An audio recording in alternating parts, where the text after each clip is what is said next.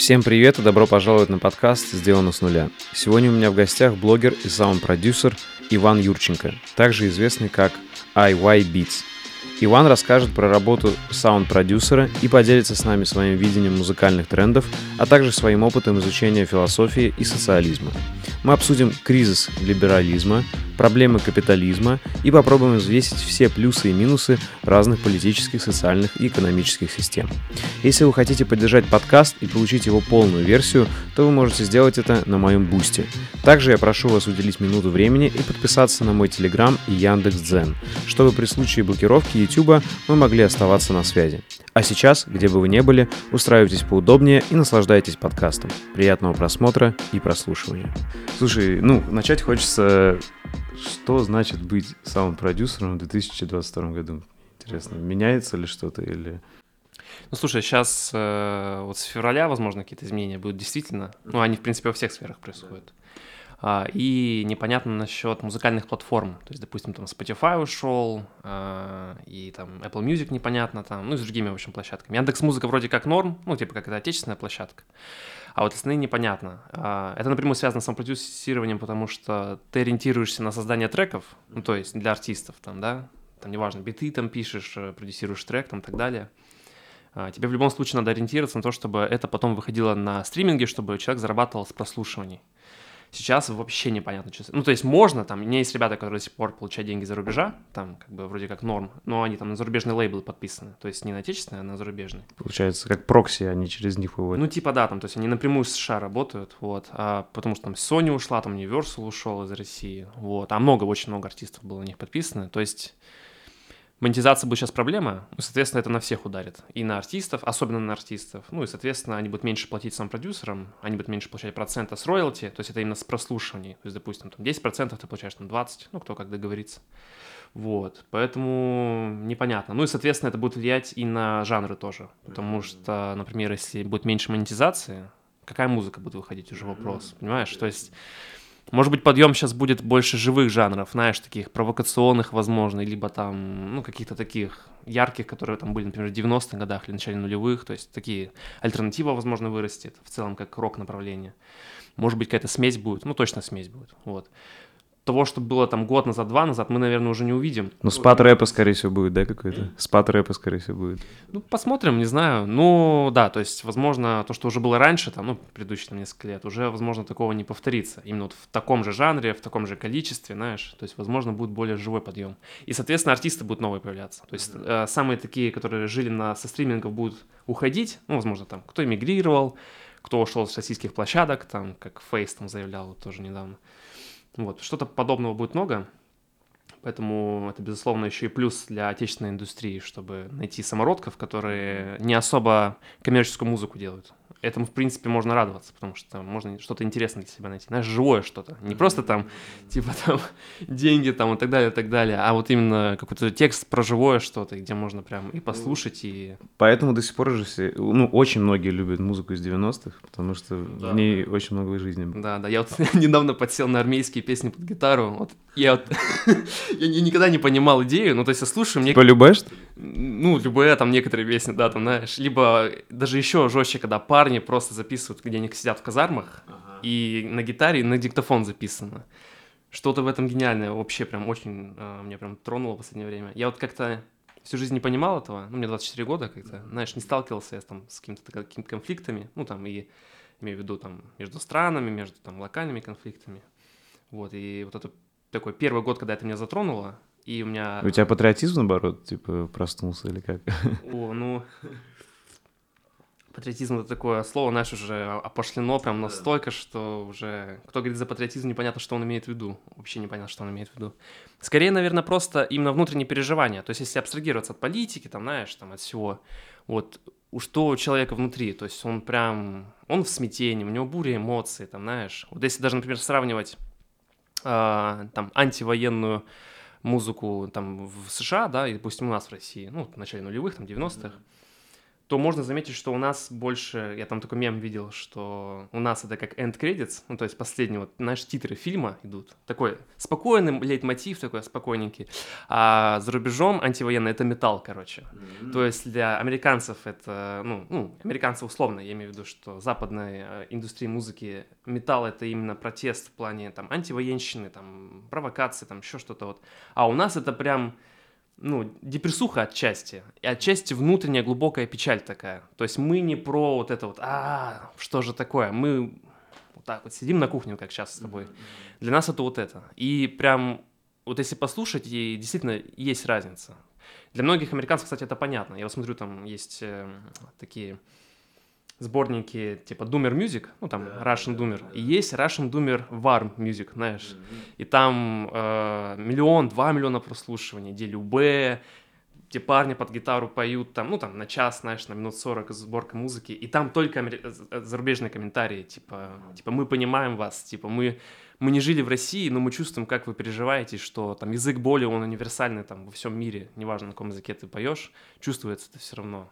Слушай, я, кстати, от тебя узнал, когда готовился про вот эти плейлисты Russian Dinner Music, mm. и э, мне понравилось, да, и интересно, как через музыку люди общаются. Да, да, ну, конечно, блин, музыка, считай, ну, то есть неважно, на каком языке ты говоришь, ты равно поймешь, о чем в музыке речь. То есть ты можешь не понимать тексты, ты можешь не понимать культуры, которой человек там пришел. Но ты можешь услышать какие-то вот тонкие моменты в эмоции, там, какие-то надрывы в голосе. Надрывы в голосе всем понятно, да, крик такому какой-то. И причем крик может быть разный. Он может быть от радости, а может быть от боли. Он может призывать, а может, наоборот, опустошать человека. И это прям удивляет, что вот действительно музыка такую силу имеет на самом деле. А, сейчас русская музыка на подъеме или на спаде? Вообще вот э, ты видишь какие-то Например, ты имеешь развития жанров, вот что-то новое такое оригинальное появляется, или в принципе, или наоборот какая-то деградация идет? Ну, тут, видишь, обоюдно как бы. Тут можно сказать, что деградирует э, в своем кальян-рэпе вот и около этого жанра, да. Но с другой стороны, из-за того, что это уже длится не один год, людям надоело уже, да. Ну, и отчасти надоело музыкантам самим. Поэтому многие пытаются, кто в ракешник идет, ну, пытается в любом случае. На концертах точно многие в ракешник пробуют. Даже если у них все рэповое, там, не знаю, Моргенштерн можно пример привести. Mm-hmm. У него все лайвы живые, ну, то есть, ну, в основном, последние имею в виду. Вот, если смотреть, например, э, на каких-то саунд-продюсеров, которые пишут что-то не в рэпе, они хотят как-то развивать музыку, тоже есть примеры, там, м- не знаю, ну вот, например, Хаски, это тоже уже тоже такой интересный пример там именно связка с клипами у него интересная. То есть, если рассматривать артистов, которые просто музыку делают, есть, можно сказать, режиссеры уже. То есть, они пытаются себя в клипах. То есть, они уже, как бы, знаешь, не обособляются только чисто с музыкой. Они уже пробуют себя и в, в, в видеотворчестве. В целом творчестве. Да, да, да. То есть, я бы это назвал тоже как развитие музыки на самом деле. Потому что, например, когда ты пытаешься какой-то музыкальный образ донести визуалом, ты уже, ну, как бы прогрессируешь в любом случае. Твоя музыка становится более глубокой, потому что есть уже какой-то рассказ, какой-то, знаешь, э, ну, какая-то связка, в общем. Э, это все равно творчество углубляет. И в этом случае прогресс есть, действительно. То есть много интересных клипов есть, и, и уже и дорогие более-менее, потому что деньги в индустрии приходят. Ну, сейчас уже непонятно. Но, видимо, только если изнутри будет спонсироваться. Ну да, либо будут простые клипы, что тоже хорошо. На самом деле, душевные клипы, мне кажется, в разы круче смотрятся, чем то, знаешь, все идеально, там, в 4К, ну, кому-то надо вообще. Все там с телефона смотрят, им жизнь увидеть, а не вот это вот, ну, короче, ну, понимаешь. Ну, тут больше вариантов для творчества, как ты будешь выкручиваться. Да, да, то есть у тебя же нет там, знаешь, офигенная команда из 50 человек, которая тебе все сделает, ты просто сиди там и наблюдай, как бы, да. Тут нужно тоже втыкиваться уже своим умом, там, своим каким-то творчеством. Ну а да, так если рассматривать современную культуру, то, конечно же, рэп на спаде в любом случае сейчас будет в России точно, имею в виду даже, наверное, СНГшная, вот, вот, э, Республики Советского Союза. Вот, они будут как раз-таки на подъеме именно живого звука, протеста там какого-то, что-то душевное. В рэпе можно душевное показать, конечно, но это будет не то. Все равно это будет не то. Там у Моргенштерна выходил трек 12, но это типа мне не понравилось. То есть это как-то... Ну да, я согласен. Ну... Он просто жан... сам жанр редко предназначен к этому. То есть есть поджанры всякие хип-хоповые, типа тот же lo-fi, mm. где ты что-нибудь читаешь, это еще может быть душевно, наверное. Или есть, знаешь, такой жанр jazz-hop. Ну, в принципе, он близок, ну, близко, к, да. к, типа вот этих ну, это чуваки из 90-х в основном, сейчас у меня вылетело из головы. Э, вот э, там есть такие душевные треки, типа Pete Rock а, знаешь, может, угу. таких э, ребят. Ну, видишь, это все равно не то, там как бы все равно это ну, как бы еще светло, еще светло, понимаешь, а тут мрачняк уже немножечко идет. Например, с последнего трека можно привести пример I Speak, вот у них клип выходил, скажи там, Dead by Pretty, ну, то есть там, типа, э, мертвая, но красивая. И там чуть-чуть битов, но по факту там чисто жесткий панк в смеси с металлом, там, каким-то там со скрим-вокалом, ну, это прикольно. То есть это звучит хорошо, и там и протест виден, ну, и Speak всегда были протестные в плане, я имею в виду клипов, не все треки, конечно, такие. Но это тоже как пример того, что это, возможно, сейчас на подъеме будет. Многие, возможно, подхватят, многие, возможно, знаешь, захотят как-то, блин, вот да, вот это вот то, что я хотел бы услышать. Возможно, просто многие не понимают, что они хотят услышать, знаешь. Мы как бы слушаем то, что нам дают в любом случае. У нас как бы есть спрос на живой звук, у нас есть спрос там на какое-то душевное, но мы не видим этого, ну, в том количестве, которое ожидается.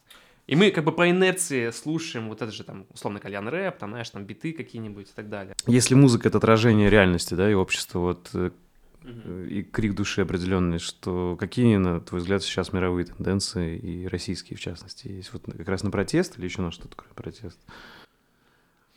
Ну, тут видишь, э, сильно зависит от, в принципе, от сознания людей, которые будут писать музыку. Mm-hmm. Ну, даже, наверное, не людей, которые пишут музыку, а вообще в принципе. То есть осознание вот реальности, то, что они видят вокруг, да. И тут, во-первых, нужно понять, что взрослое поколение и молодое, они отличаются в этом плане, потому что влияние именно масс-медиа разное, и, соответственно, они будут отражать реальность по-разному, да, то есть, допустим, взрослые будут так видеть, молодые будут видеть, ну, в данный момент более либерально, в любом случае, потому что влияние этих медиа на нас сильнее, на, на молодое поколение. Вот, естественно, что они будут отражать? Они будут отражать а, вот эти вот идеи, которые будут... Постмодерну есть, да? Ну да, будут отражать вот эти вот мысли. А, кого затронет эта проблема сильнее, ну там кризис, там, не знаю, его семьи там и так далее, тут будут выражать более протестную музыку.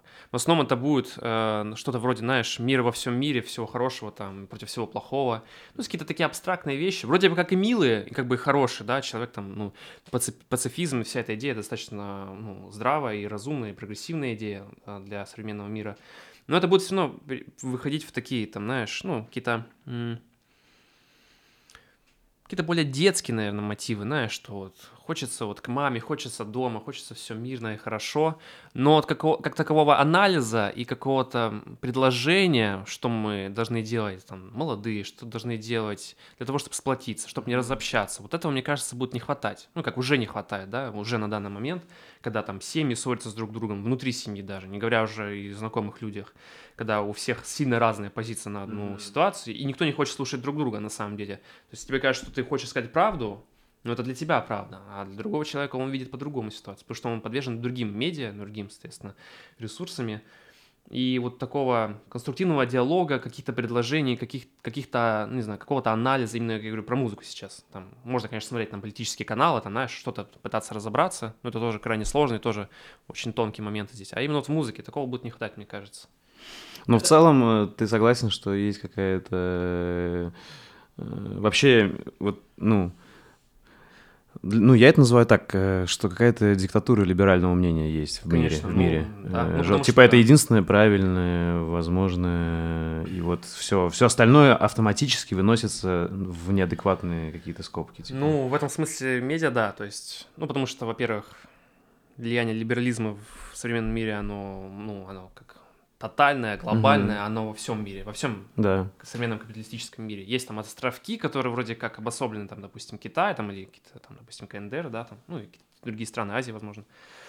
Но все равно, да, это, ну, понятное дело, что какие вливания в медиа, да, какие у нас идеи вносятся, там, философские идеи, идеи, там, идеологии, что у нас в музыке, что у нас в творчестве, в фильмах, там, ну, масса, масса, масса всего, что вот как бы настраивать сознание человека, что вот так вот должно быть, вот так и развивается все хорошо, все правильно. Вот, но понятное дело, что как бы, ну, если ты просто человек, который наблюдает мир, странно замыкаться вот только вот на этой идее. То есть идей еще разных масса, то есть просто которые задавлены сегодняшней идеологией, задавлены сегодняшним медиа, и поэтому, да, действительно, там либеральное мнение вот такое вот э, за свободу человека, там вот это вот все. Нужно смотреть, а что у нас как бы за вот этой свободой человека, что у нас за вот этим свободой выбора, свободой слова, как она реализуется по факту. Не на вот эту вот ширму смотреть, да, там, mm-hmm. что вот нам показывают, а смотреть реальные примеры и того, как это развивалось, то есть какие были там причинные там э, связи, да, там, как это все развивалось, и там и в истории тоже очень обязательно. Слушай, ну давай это обсудим тогда, потому что у меня это было чуть попозже, ага. ну к музыке-то потом вернемся, потому что раз мы сами к этому пришли, мне интересно, вот, что, на твой взгляд, не так с либерализмом? Что не так? Ну, тут видишь, э, связка... Потому что, смотри, звучит так, типа, для обычного ну, человека, конечно, да. то ты что, это же единственное правильно, типа, за свободу ты что хочешь? Не свободу слова. Не свободу слова, да, ты хочешь, типа, не свободу выборов, да, то есть все противоположное сразу ставится. Да, да, да. Ну да, вот я и поэтому говорю, что да. лозунги это хорошие, как бы я за них, ну, но как, да, но типа вот давай, да, посмотрим, что на самом деле вот за сегодняшним либерализмом стоит, да? Ну, типа, вот... Выполняются ли действительно все эти вещи или нет? Угу. Я вот э, все-таки призываю вообще всех слушателей там и каким я вот еще помню себя, который сильно разделял там, допустим, политику как таковую, да, вот э, какую-то вот кашу непонятно чего, экономику я разделял тоже как кашу непонятно чего там, да, ну и другие вот историю, культуры, историю, да, понятно, философию тоже. Я как-то, знаешь, смотрел это все как на отдельные области знания, которые нужно изучать не не то, что это как все это одно и то же, ну просто там перемешано в плане, а именно, что это отдельные области. И это мне мешало, чтобы как-то, ну, во-первых, мне это было не интересовало, потому что думаю, ну зачем мне отдельная философия, ну зачем мне отдельная история, ну факты я буду знать, что дальше. Да, а вот когда ты понимаешь, что связка там, экономики и политики, она ну, абсолютно, то есть э, политика нереализуема без экономики, наоборот тоже. Политика, она реализует ту экономику, которая ей выгодна в данный момент. Uh-huh, uh-huh. И то же самое с философией, которая продвигает те идеи, которые там выгодны той политике, которая сейчас установлена, да, или и, той экономике. И историю пишут под тех, э, чья э, идеология сейчас... Ну, то есть смотри, ты можешь изучать разные источники и какое-то свое мнение об истории такое усредненное делать, но в целом Э, то есть, если какая-то определенная идеология э, правит, то она может и историю под себя подписать. Ну, конечно, как, да. как она ну, хочет. Ну, и, соответственно, ты будешь уверен, что вот такая история конечно, была. Да. Ну, опять же, в контексте того периода, в котором ты живешь, допустим, там советское время, российская история, это совершенно разные истории. Да. Как они показывают историю, ну, как, как было в Советском Союзе, как было в Российской империи, там, как было на Руси, они сильно отличаются друг от друга. Даже вот эти вот, казалось бы, там 30 лет прошло, ну, чуть побольше. Но уже... уже разница, ну, она прям, ну, колоссальная. То есть и отношения других стран к нам, и, и история вот этих стран, допустим, там США там, или Европы, например, самый яркий пример Вторая мировая, что они считают, что мы оккупировали Герм... ну, там, Европу, mm-hmm, что mm-hmm, это мы виноваты, что да. это мы напали там. Так, ну да, самое для меня жесткое сейчас звучит, что э, вообще приравняли э, СССР к фашизму, mm-hmm. и что, и, ну и, соответственно, Россию как преемников сейчас тоже обвиняют в фашизме. Ну, для меня это самое, как бы, это жесткая дичь, потому что, ну, это разные вещи. Совершенно разные. То есть нельзя их сравнивать. Ну вот я и говорю, что здесь вот, когда человек просто смотрит на какие-то, знаешь, он смотрит не на различия, а он смотрит на сходство, которое ему выгодно, чтобы их он, ну, чтобы он хотел увидеть в них, знаешь. Uh-huh, uh-huh. Типа он там сравнивает там коммунизм, фашизм, да, ну, опять же, коммунизма там практически не было, это в СССР там определенный период. Ну, коммунисты не построили, да, только ну, да. социализм пытались. Да, да, да. Вот, и в этом смысле, если сравнивать, понятное дело, мы найдем общие черты, но мы у любого государства найдем общие черты.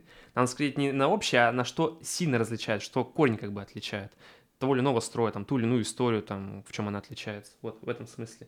Поэтому, да, я вот и призываю всех, что вот экономику надо изучать, там, хотя бы базово, ну, просто хотя бы для себя, политику, там, историю, и увидеть, что эта связка абсолютно, то есть она как бы не раздельна друг от друга. Uh-huh. Для меня вот, наверное, вот такие вот прям переворотные моменты были, когда я начал изучать э, экономику и становление фашизма и национал-социализма вот в Германии и в Италии, там, вот, с 20-х годов, насколько там было влияние корпораций на само явление как э, становление политической диктатуры там и фашизма в Герма... ой, в Италии с этим, с Муссолини, mm-hmm. и с той же самой, потом уже позже с Гитлером уже в э, Германии, как, как я раньше считал. Я думал, что там пришел сильная личность, пришла сильная личность, уверенная в себе, с э, там... Харизматик. Да, кру- крутыми идеями на тот момент, которые могли действительно освободить там нацию, знаешь, там вот это вот все. Я думал, ну блин, ну прогрессивно, прогрессивно, ну, нужно, нужно освобождаться от этого. А потом понимаешь, что, ну, со временем смотришь на объективные факты, а что дало эту харизму, что дало вот эту вот силу личности, да, там, силу партии, там, и так далее,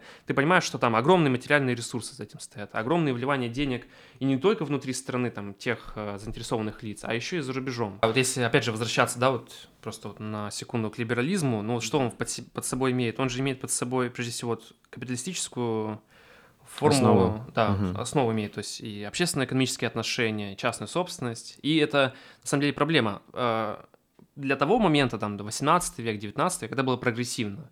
развитие там индустриализации, развитие промышленности огромными темпами. Это, безусловно, плюс. Это прогресс был для того, для того времени.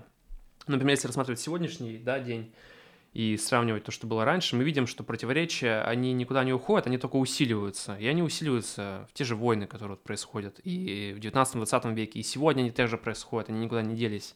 Меня очень забавляет э, там всякие фразы, что в 21 веке живем. Угу. Почему войны? Ну что такое? Давайте будем договариваться. Так войны так никуда не уходили, они везде происходят, да. просто они не возле нас. То есть они не вот так вот... Э... За 21 век уже больше 20 войн было. Э, если посмотреть, даже в Википедию откроешь, войны 21 века, посмотришь, там больше Да, и в принципе, если анализировать, а почему войны это были? Это там же не войны таких там двух равных государств, знаешь, там. Это войны одного большого хищника на очень маленькую страну, которая владеет какими-то базовыми материальными ресурсами, да, там нефтянка, допустим, там золото и так далее, так далее, так далее. Да, то есть все войны идут за ресурсы до сих пор. Да, то есть, э, в принципе, если рассматривать, когда вот я говорил про экономику и становление там фашизма и вот в Европе, то можно понять, что идея была именно как раз-таки в ресурсах, материальных, э, материальном приоритете, который стоял для становления самой войны, для становления той диктатуры, которая будет усиливать вот это вот э, захватнические войны, в том числе вот и в Европе, там, и опять не стоит забывать про колонии, которые были там в огромном количестве в Англии. Там, Тогда, на твой взгляд, какая была цель? Зачем спонсировали националистов в Германии ну, и в Италии? Ну, как я уже говорил, социализм, он на первое место ставит право рабочих, и революция 17 года, она на самом деле была мировая революция. Ну, то есть, я имею в виду, она на, на, мир, на мир огромное влияние. Как и французская. Да, mm. и политическая коммуна тоже, да, это тоже сильное влияние имело.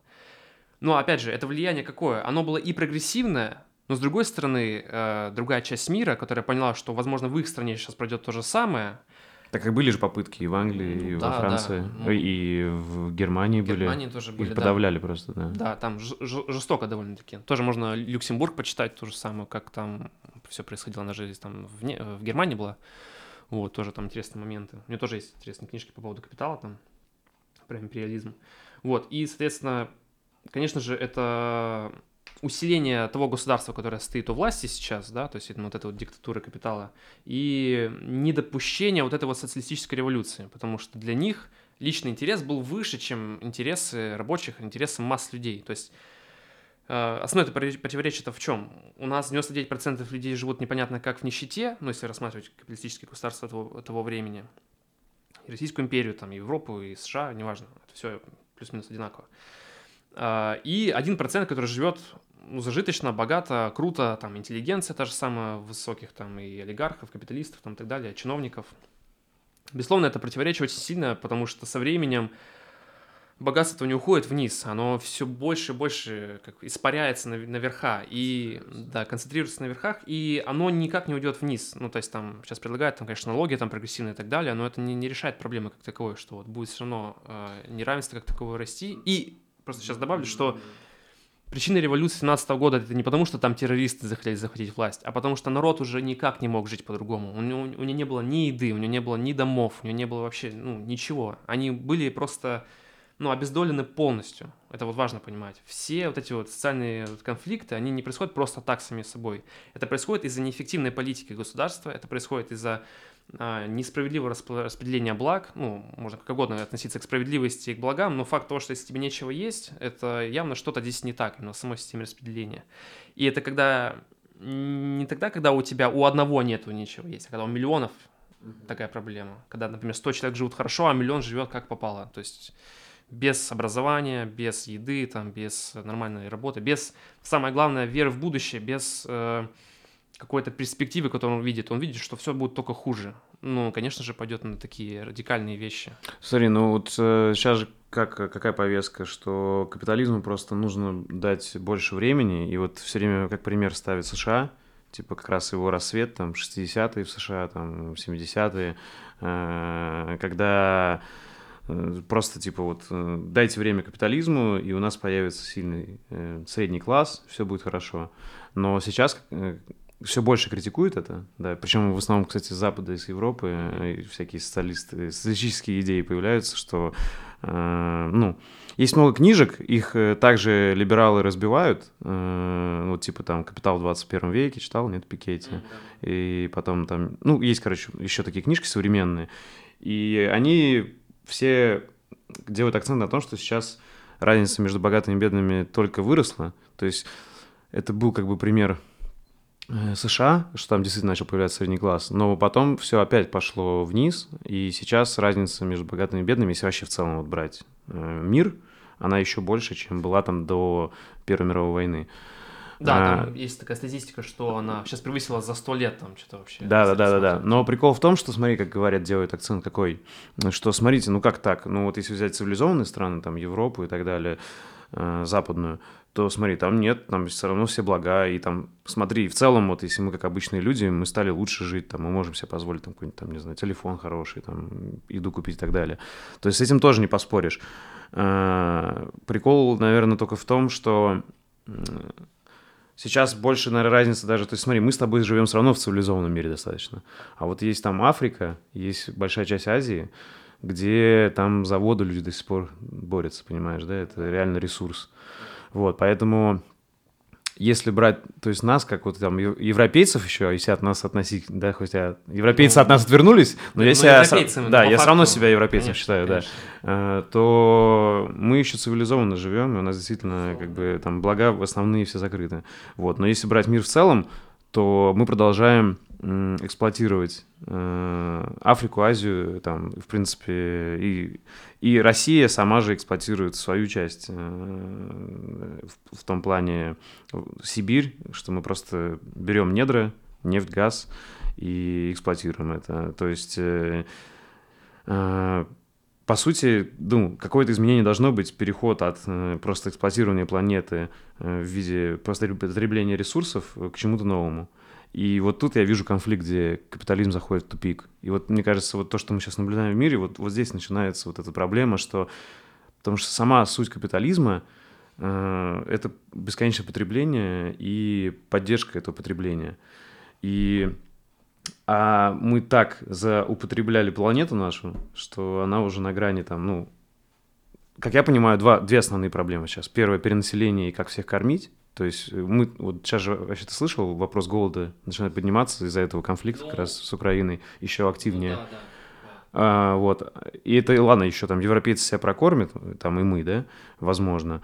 А вот э, в Африке и в какой-то большой части Азии реально может быть голод. Э, очень сильно. Хотя там и так уже голод. Э, и а вторая проблема – загрязнение, то, что вот мы так потребляем все это, и что нефть, что газ э, в основном для чего используется? Для машин, которые еще больше загрязняют. Видишь, тоже момент такой, допустим, если говорить, ну, к первому пункту вернемся, да, по поводу голода.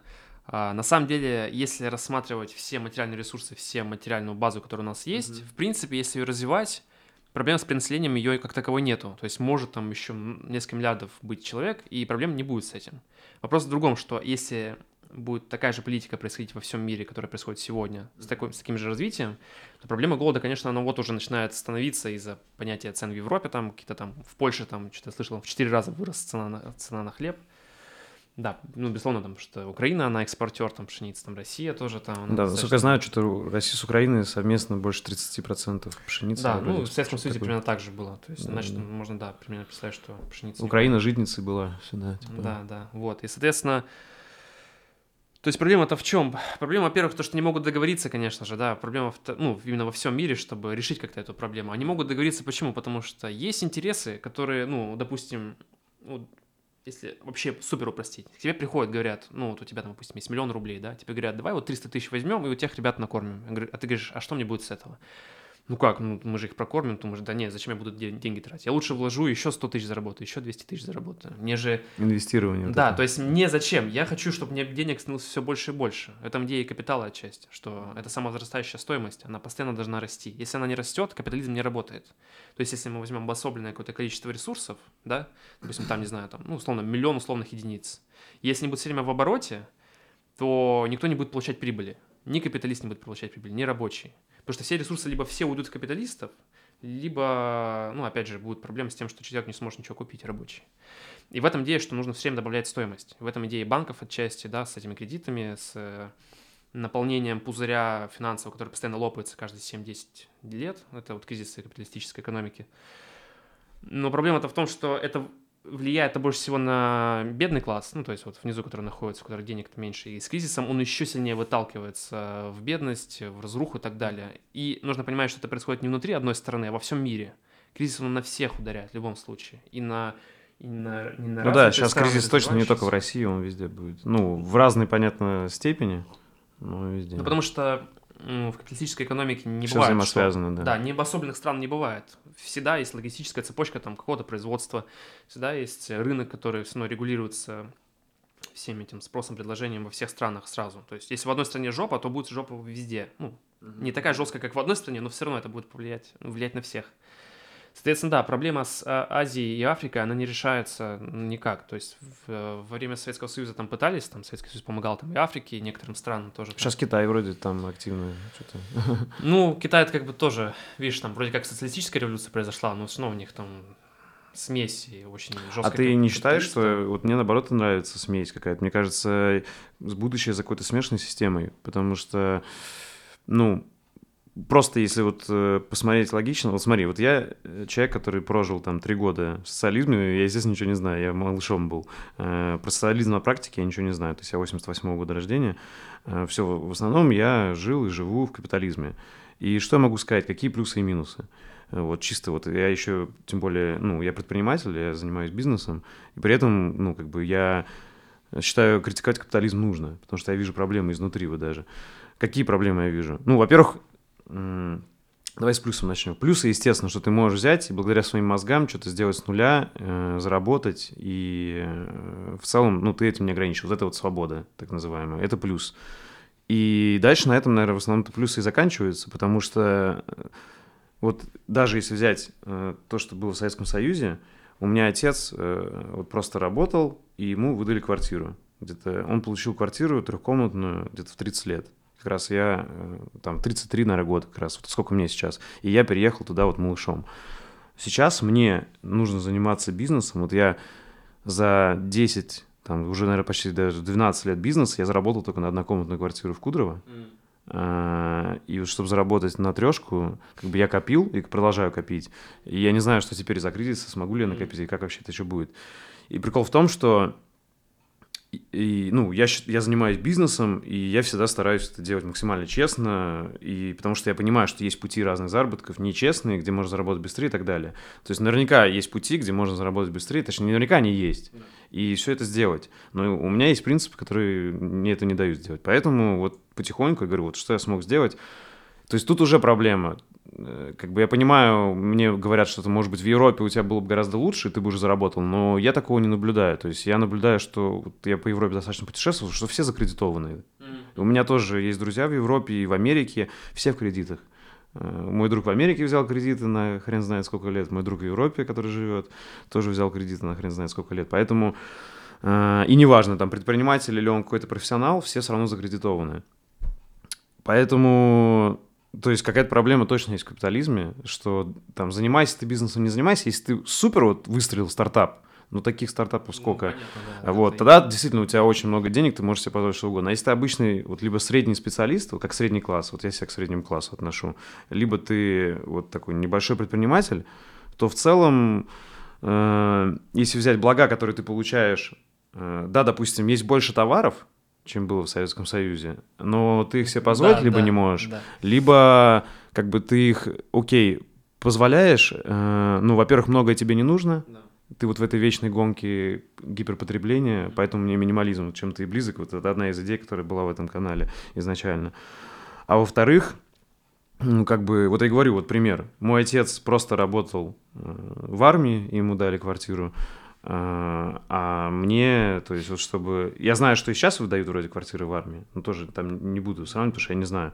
Но вот говорю, а мне вот больше 10 лет, и я, я еще как исключение, знаешь, среди своего окружения, кто заработал на квартиру хотя бы на однушку. Потому что большинство людей вообще еще не заработало я вообще не представляю, как заработать на квартиру, э, если ты не суперспециалист какой-нибудь там в программировании или в том, что сейчас востребовано, там, не знаю, или каком-нибудь, ну, там, врач крутой, ну, короче, какой-то специалист крутой, либо ты бизнесмен. Все, других способов заработать на квартиру я вообще не вижу.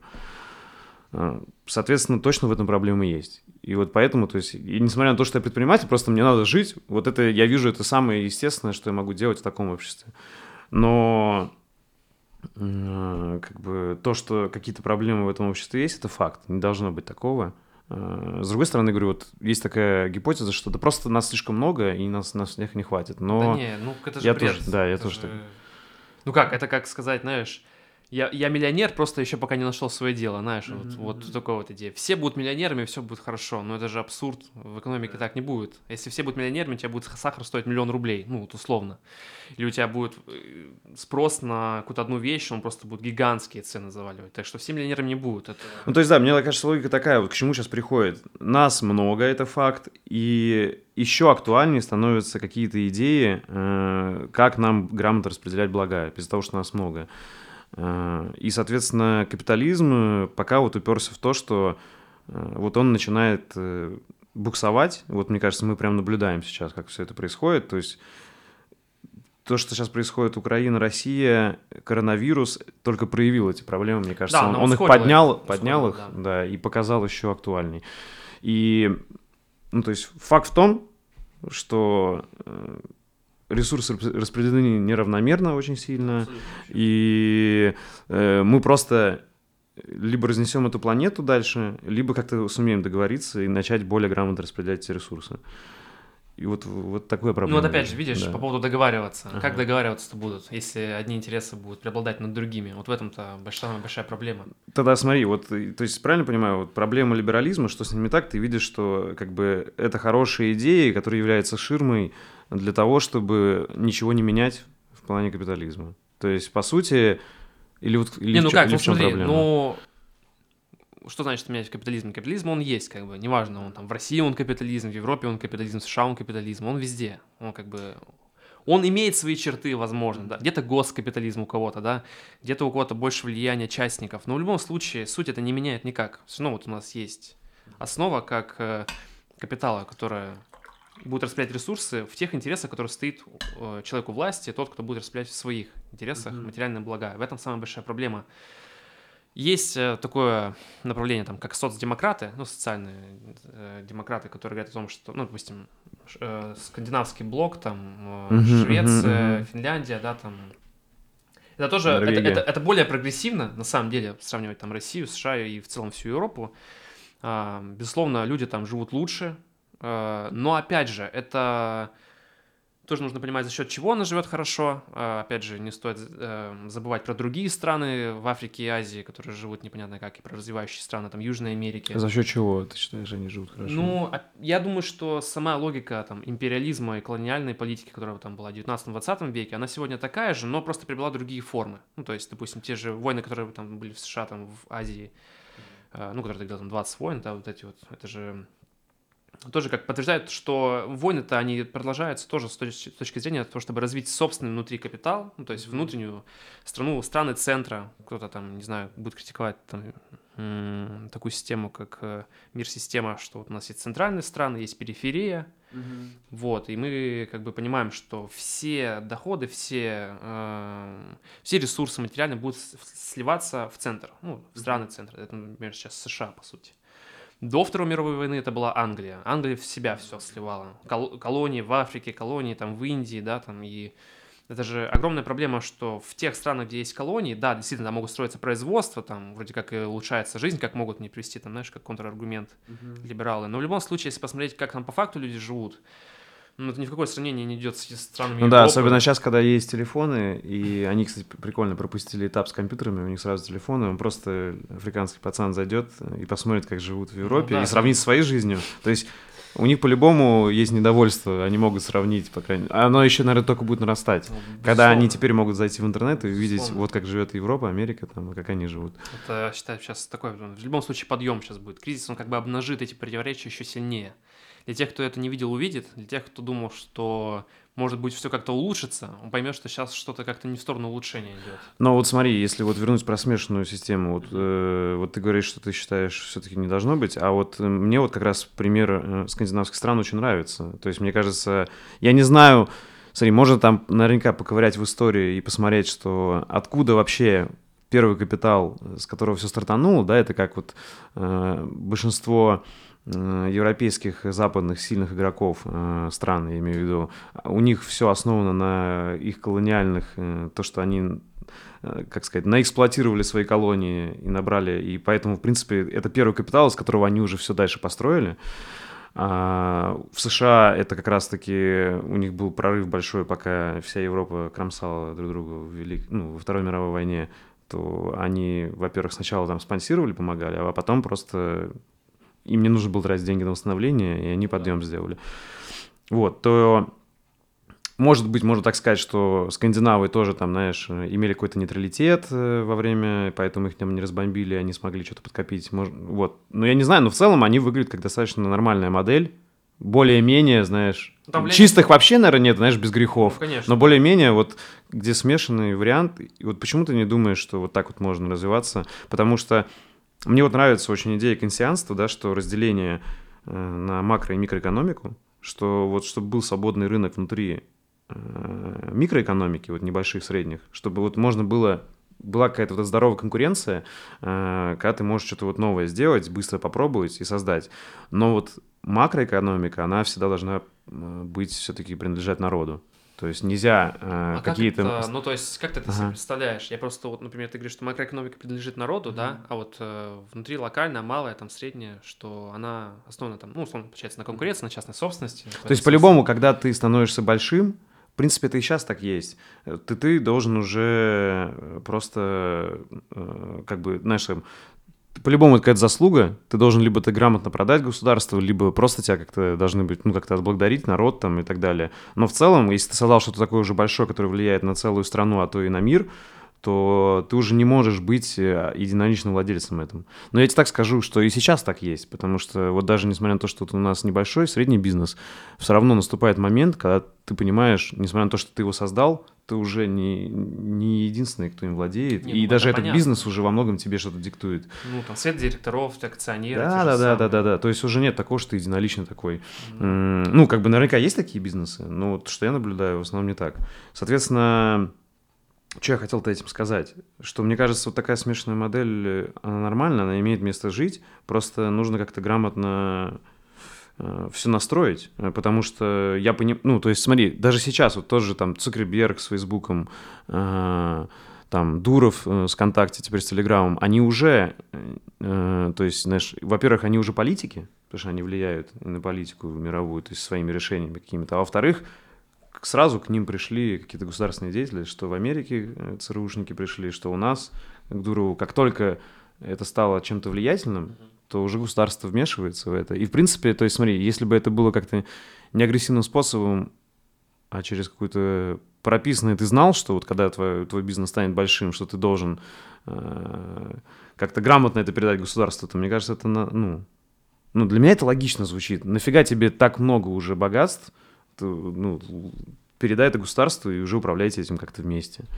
Ну, как знаю. тут- ну, вот, например, если я был бы человеком, который хочет создать Ага. офигенную компанию большую, для меня это звучит нелогично. Почему я должен кому-то что-то отдать? Ну, то есть я вот не всем понимаю. Ну, то есть это просто, это просто, знаешь, как э, с одной стороны, не то, что, сейчас тебе объясню.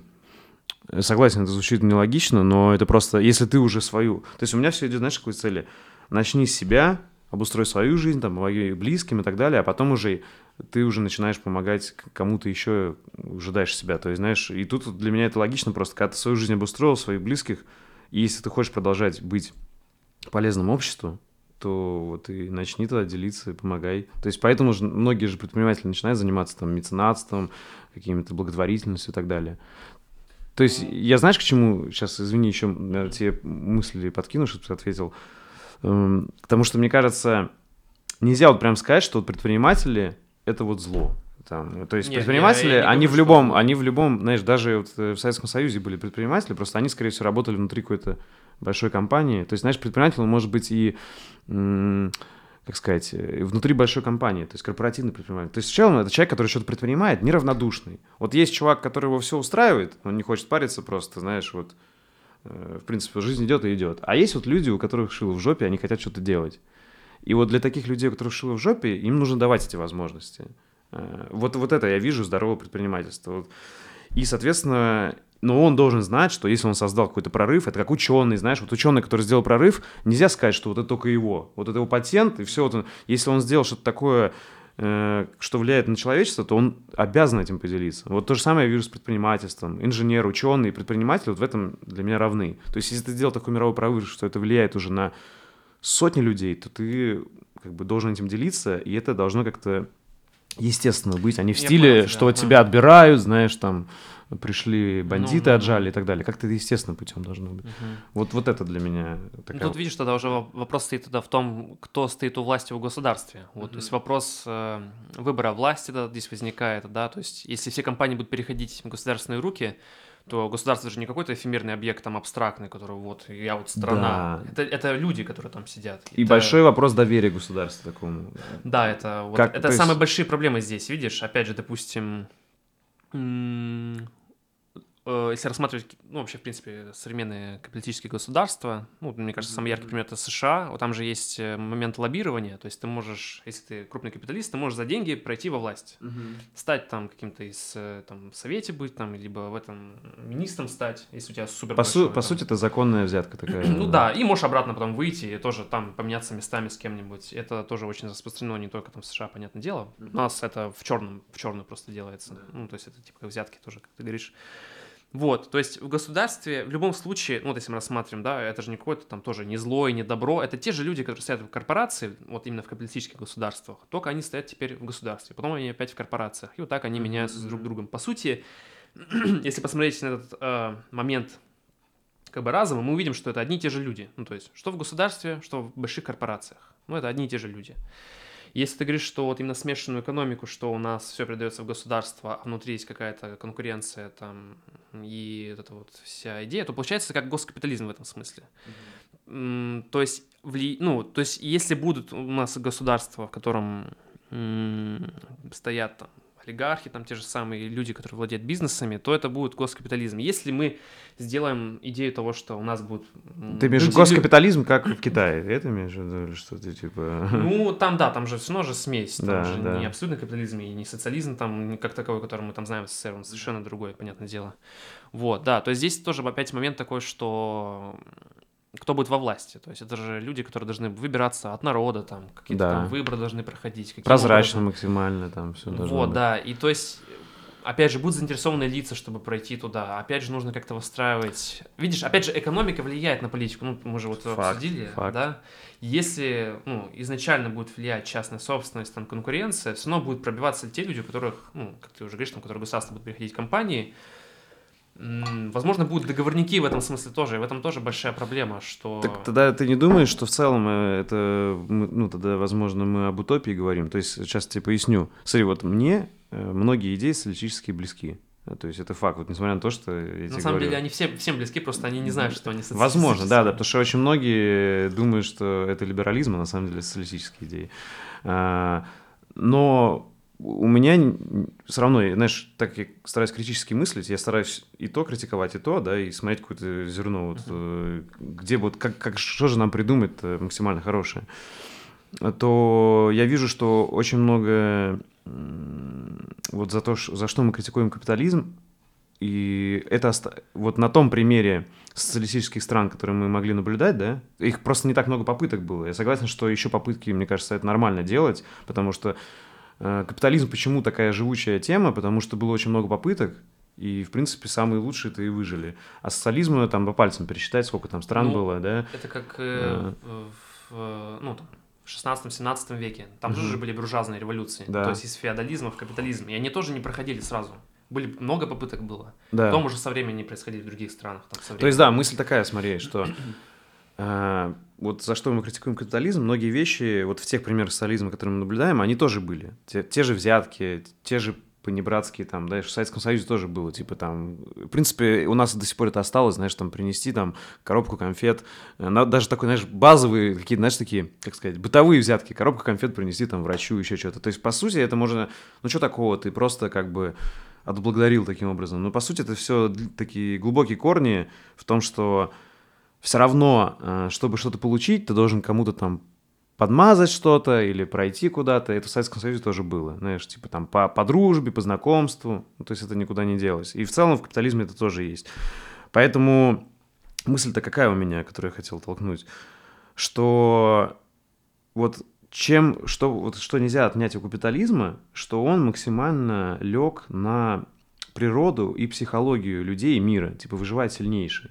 То есть, понимаешь, вот если мы наблюдаем за природой, вот дикой, это действительно есть такое, знаешь, что там, э, ну, выживает сильнейший, там нет вот то, что мы принято называть человечностью, да? Тут можно, а, на самом деле, много контрпримеров привести. Вот давай как... сейчас обсудим, сейчас закончим, мне интересно контрпример послушать обязательно. А, и вот капитализм вот этим вот он, мне кажется, хорошо лег, что типа вот он максимально природный. Вот пока, знаешь, там социалисты максимально так думают, типа, знаешь, их можно посчитать в чем-то наивными и такими романтиками, а капиталисты жестко делают, там, кого-то подкупили, где-то, знаешь, там, взяли, поставили, слабого убрали, сильного сделали. И вот поэтому они до сих пор вот самая сильная, мне кажется, сила. А вот социализм не очень ложится вот на эту природную тему, потому что вот он больше уже про человека, чем про зверя. Капитализм, он звериный, поэтому да. во многом называют. И в целом, вот поэтому, мне кажется, вот он ложится на звериную природу.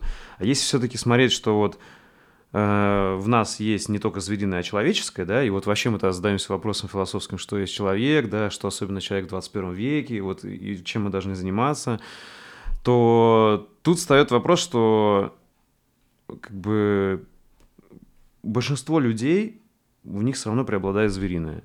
Э, поэтому мы и видим и войны и так далее. То есть и даже не то, что, знаешь, я не такой, типа, вот большинство людей какое-то не такое, да и, и нас с тобой звериное. То есть нельзя это вообще полностью из себя убрать. Э, тут вопрос только в том, что как люди работают над собой, чтобы больше человеческого в тебе представить. Вот эти, знаешь, как философия двух волков, кого ты кормишь. Uh-huh. Типа звери или э, белого или да, черного, да.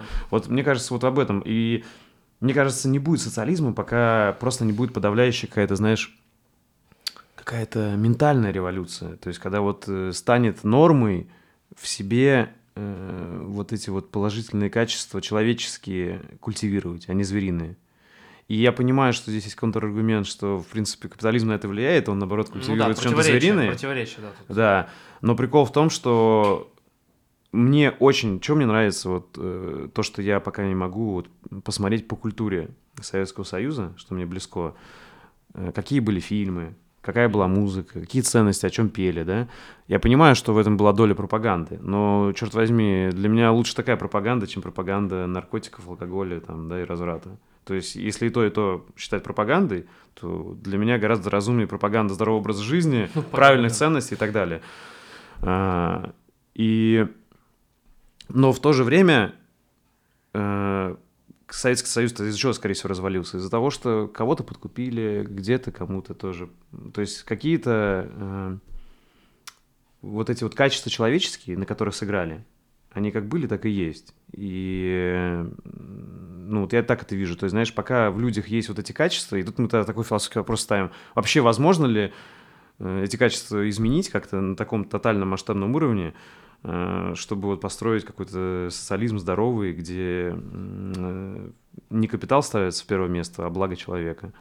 И вот я вот задаюсь вопрос, пока вот не могу на это ответить. То есть вот ты что думаешь? И вот скажи контраргумент, который ты говоришь. Да. да. Ну, наверное, сначала про животных, да? Ага. Вот, вот начал с такой глубокой темы, это по природу. А, не знаю, насколько это будет авторитетно, но есть Дробышевский, Станислав Дробышевский. Mm-hmm, я да, думаю, многие его знают. Мне вот, нравится он, И да. он как э, интересная лекция ведет, харизматичный человек.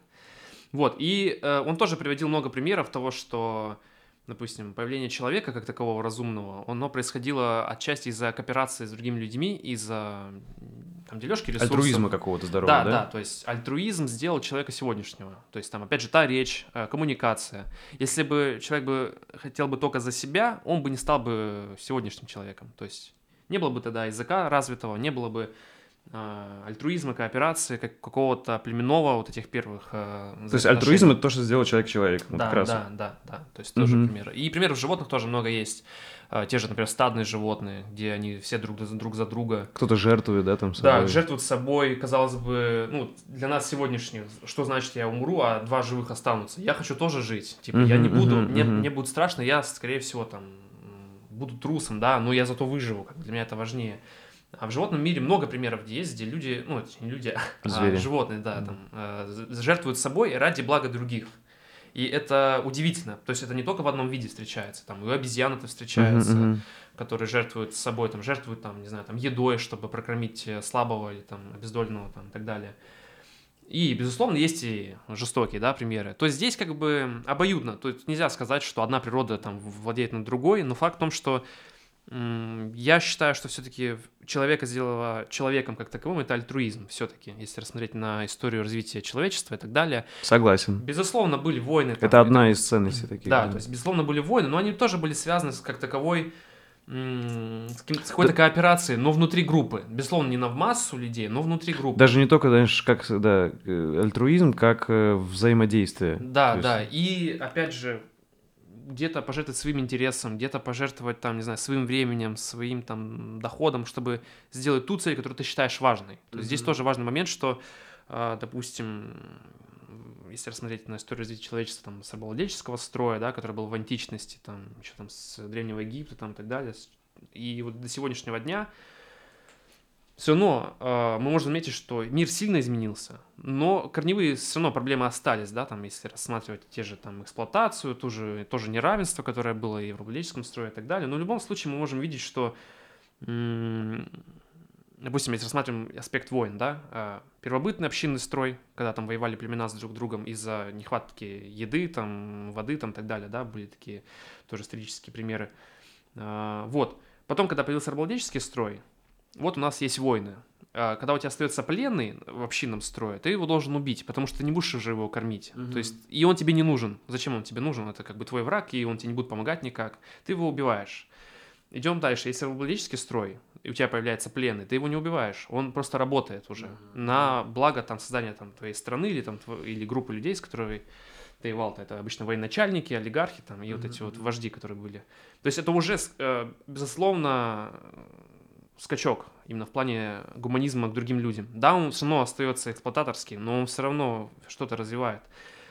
Потом раб был в обладельческом строе, был инструментом. Он не был каким-то, знаешь, там, он не был личностью вообще. Это просто метелка или вентилятор. Это, ну, для нас это вот mm-hmm. тот же человек, который был в обладельческом строе для олигархата, для аристократии появляется феодализм, ну, опять же, там, каким способом, это тоже там можно долго рассматривать, но появляется феодализм, у нас есть крепостной крестьянин, у которого есть свое хозяйство уже. По сути, это как, знаешь, вот эта вот книга еще была там про раб... как, как типа воспитывают рабов или что-то такое, не помню, кто-то написал, итальянец или кто-то, uh-huh. по-моему, еще и Рим... из Римской империи кто-то написал. Короче, не суть, но uh-huh. там идея такая, что э, самый счастливый раб, который считает, что он свободен, да. Вот. Ну, либо вот имеет своих рабов. Да, это вот это, это уже идея. Да. Вот в феодальном времени крепостной еще более свободным стал, еще более самостоятельным. Угу, Он угу. уже мог что-то Типа говорить. еще прогресс. Еще прогресс, да. Э, в буржуазную революцию, когда появился капиталистический мир, человек уже может что-то даже, даже свое создать. Безусловно, у него есть оковы, оковы финанса. Но если мы посмотрим ну, в прошлое и увидим племенной строй, рабовладельческий, и сегодняшний мир, то есть мы бы с тобой сейчас были бы инструментами, скорее всего, uh-huh, просто uh-huh. метелками и лопатами. Но сегодня мы можем вот сейчас говорить на камеру, доносить свои да. идеи. Уже определенный уровень свободы выше, это точно. Ну, это кардинально выше. Конечно, стал. Просто конечно. нереальный да, скачок. Да. Просто нереальный. И опять же, Безусловно, были революции, которые не проходили, да, опять же, там, феодальные, буржуазные, но они со временем происходили, потому что это, ну, я считаю, неизбежный ход э, эволюции человека, именно в плане вот... Ну, да, ты к тому, что как раз о чем многие социалисты писали, что капитализм — это неизбежная ступенька и правильная да, ступенька, да. но ее, типа, надо перешагнуть. Да, ну, как и рабовладельческий да, строй, как да, феодализм, да. то есть это э, ну, логично. То есть это просто история нам показывает примером, что не все так э, статично, как нам сегодня кажется. Все меняется. И меняется, причем кардинально. И вот я считаю, что социализм это одна из следующих ступеней, к которой мы должны шагнуть. А, в историческом периоде это должно быть скоро, но для нас скоро это может быть там 100 лет, 200 лет, именно для истории человечества. Для истории человечества это очень быстро. 100 лет пройти, это прям миг. Ну смотри, сейчас вот прям мода разносить Советский Союз, очернять его, там вот вся, вся либеральная ну, тема, да, там э, вот все разносят. Э, ну, вот всех там можно перечислить там. Да? Ну, все, короче, все, все блогеры, да, все, массовые. Дудь, Варламов, да. Э, Екатерина Шульман, да, все да. разносят, э, вот что все, вот прям только плохое там было, но почему-то хорошего вообще не упоминают. Для меня ипогей был, когда я разочаровался в Дуде, когда вот он интервью брал у кого-то на фоне Берлинской стены, знаешь, и подал все так, что вот из-за Советского Союза эту Берлинскую стену построили, вот он виноват, и знаешь, и какая была свобода, когда немцы жестко, ее да. сломали, да, то есть, прикинь, а из-за чего, а причину построении вообще не упомянули. Просто Советский Союз mm-hmm. вот такой захотел и поставил эту стену. Короче, э, так вот, и сейчас такое вообще в, в целом э, убеждение, вот если вообще вот мы с тобой говорим о Советском Союзе, мы уже с тобой ватники, просто какие-то, знаешь, э, типа, ну, короче, дурачки, вот сразу такое ставится клеймо, которое, типа, не оспаривается. Я, естественно, с этим не согласен. И, но прикол в чем? Э, то есть вот у нас есть Советский Союз, есть Югославия, э, там какие-то страны Варшавского блока, да, да. Э, потом э, Китай, и вот какие-то вот эти примеры э, скандинавских стран, да, вот смешанных. И, в принципе, то есть примеров реально по пальцам пересчитать, там, ну, там не знаю, наверное, 10 наберется. Э, и некоторых из них вот разносят в пух и прах, как вот Советский Союз, некоторых, э, типа, в принципе, даже некоторых хвалят, да, вот Скандинавию. Uh-huh. Но прикол в том, что действительно это очень маленькая выборка, чтобы делать какие-то, прям крест ставить, ну, конечно, на солидном, и говорить, да. что точно это не работает. Ну, это бред. А, да, вот поэтому вот, вот мне тоже близкая идея, что просто было мало попыток, и, и вопрос тут в том, знаешь, мы же можем учиться на своих ошибках, посмотреть, что не работало там, да, и вот, и вот поэтому, мне кажется, вот близко что-то, ну, во-первых, что Китай, что скандинавы, во-первых, они уже достаточно долго существуют и, и живут, а Китай вообще показывает себя как экономика номер один, то есть вот поэтому, мне кажется, смешанный, ну, путь за каким-то какой-то все-таки смешанной историей. То есть по-любому должна быть какая-то идеология социалистическая, но абсолютно без предпринимательства и без обмена какого-то и вот рынка, мне кажется, невозможно. И вот, как, то есть, понимаешь, я-то все равно себя считаю обычным человеком, я не могу сказать, что вот я все точно знаю, все понял, да, и вот так вот надо сделать, и вот у нас будет прекрасный мир. Если бы я знал, то, наверное, я, я бы как да, да, я бы сделал. То есть я, но мне вот чисто логически кажется, что mm-hmm. вот путь где-то вот лежит какой-то вот срединный, вот где-то взять лучше оттуда, взять лучше оттуда, и как-то это грамотно вот. Ну вот, вот смотри, если ага. рассматривать лучше оттуда, лучше оттуда, да, как какой-то угу. третий путь, там, да, срединный да, да. путь. А, были реформы 60-х годов СССР по поводу экономики а, о рентабельности производств. Угу. То есть, не, ну, там не на всех производствах, это, это вот во времена Хрущева как раз было, 61 год, ввели такую реформу, что вот на некоторые производства ввели идею рентабельности, то есть производство должно нанести доход угу. со своей продукции, с ее продажи, там, реализации и так далее. Вот, это была, по сути, либеральная реформа. Это не относится к плановой экономике, это не относится к социализму как таковому, угу. это именно либерально, свободно-рыночная такая идея. Угу. Вот, собственно, я считаю, многие тоже социалисты, которые вот э, изучавшие СССР, они считают, что это вот отправная точка проблемы, откуда mm. в итоге-то и развал-то и произошел mm. через 30 лет. А почему, объясни, интересно. То есть, э, все, что шло до 61 года, ну, условно, до 61 да, там, после смерти Сталина, по сути, вот, можно считать, наверное, с этого периода, с 53 года, все шло четко по плановой экономике, все шло четко по социализму, ну, вот именно в плане идей. И в момент, когда вносятся либеральные реформы, это что значит? Значит, у тебя будет противоречие в любом случае. У тебя в данный момент борются социалистические плановые экономики реформы, и есть свободные либеральные, да, вот реформы, которые... И они в любом случае не могут ужиться вместе, потому что одна будет перебарывать другую, либо одна будет вытеснять другую. Не, бу- не будет такого, что прям идеально будет держаться, потому что в любом случае с развитием, допустим, проблема дефицита, которая потом позже произошла, это тоже из-за части из-за рентабельности производства, угу. что одни хотели больше реализовать, другие хотели менее качественно сделать, но гораздо большую продукцию выпустить. Это вот проблема тоже производства. С обувью так было, там, с одеждой, вот тоже многие такие примеры. С этого периода, 61 года, были уже внутренние противоречия в самой стране по поводу устройства экономики, политики, которая будет проходить внутри страны. По поводу плановой экономики там уже были нюансы, и там были такие идеи, что нет, давайте будем продолжать либеральные реформы, мы видим там плюсы и так далее. По факту это все выливалось уже в дефициты, которые со временем тоже создали такое, знаешь, впечатление со временем, что именно плановая экономика создала дефицит, да, там, конец 80-х годов, что якобы из-за Советского Союза, из-за плохого устройства, но по факту это из, из самих же либеральных реформ, из-за этой рентабельности, из-за этой гонки за а, прибылью отдельных производств а, в системе, где должно быть, наоборот, учет, чтобы именно балансировать всю экономику.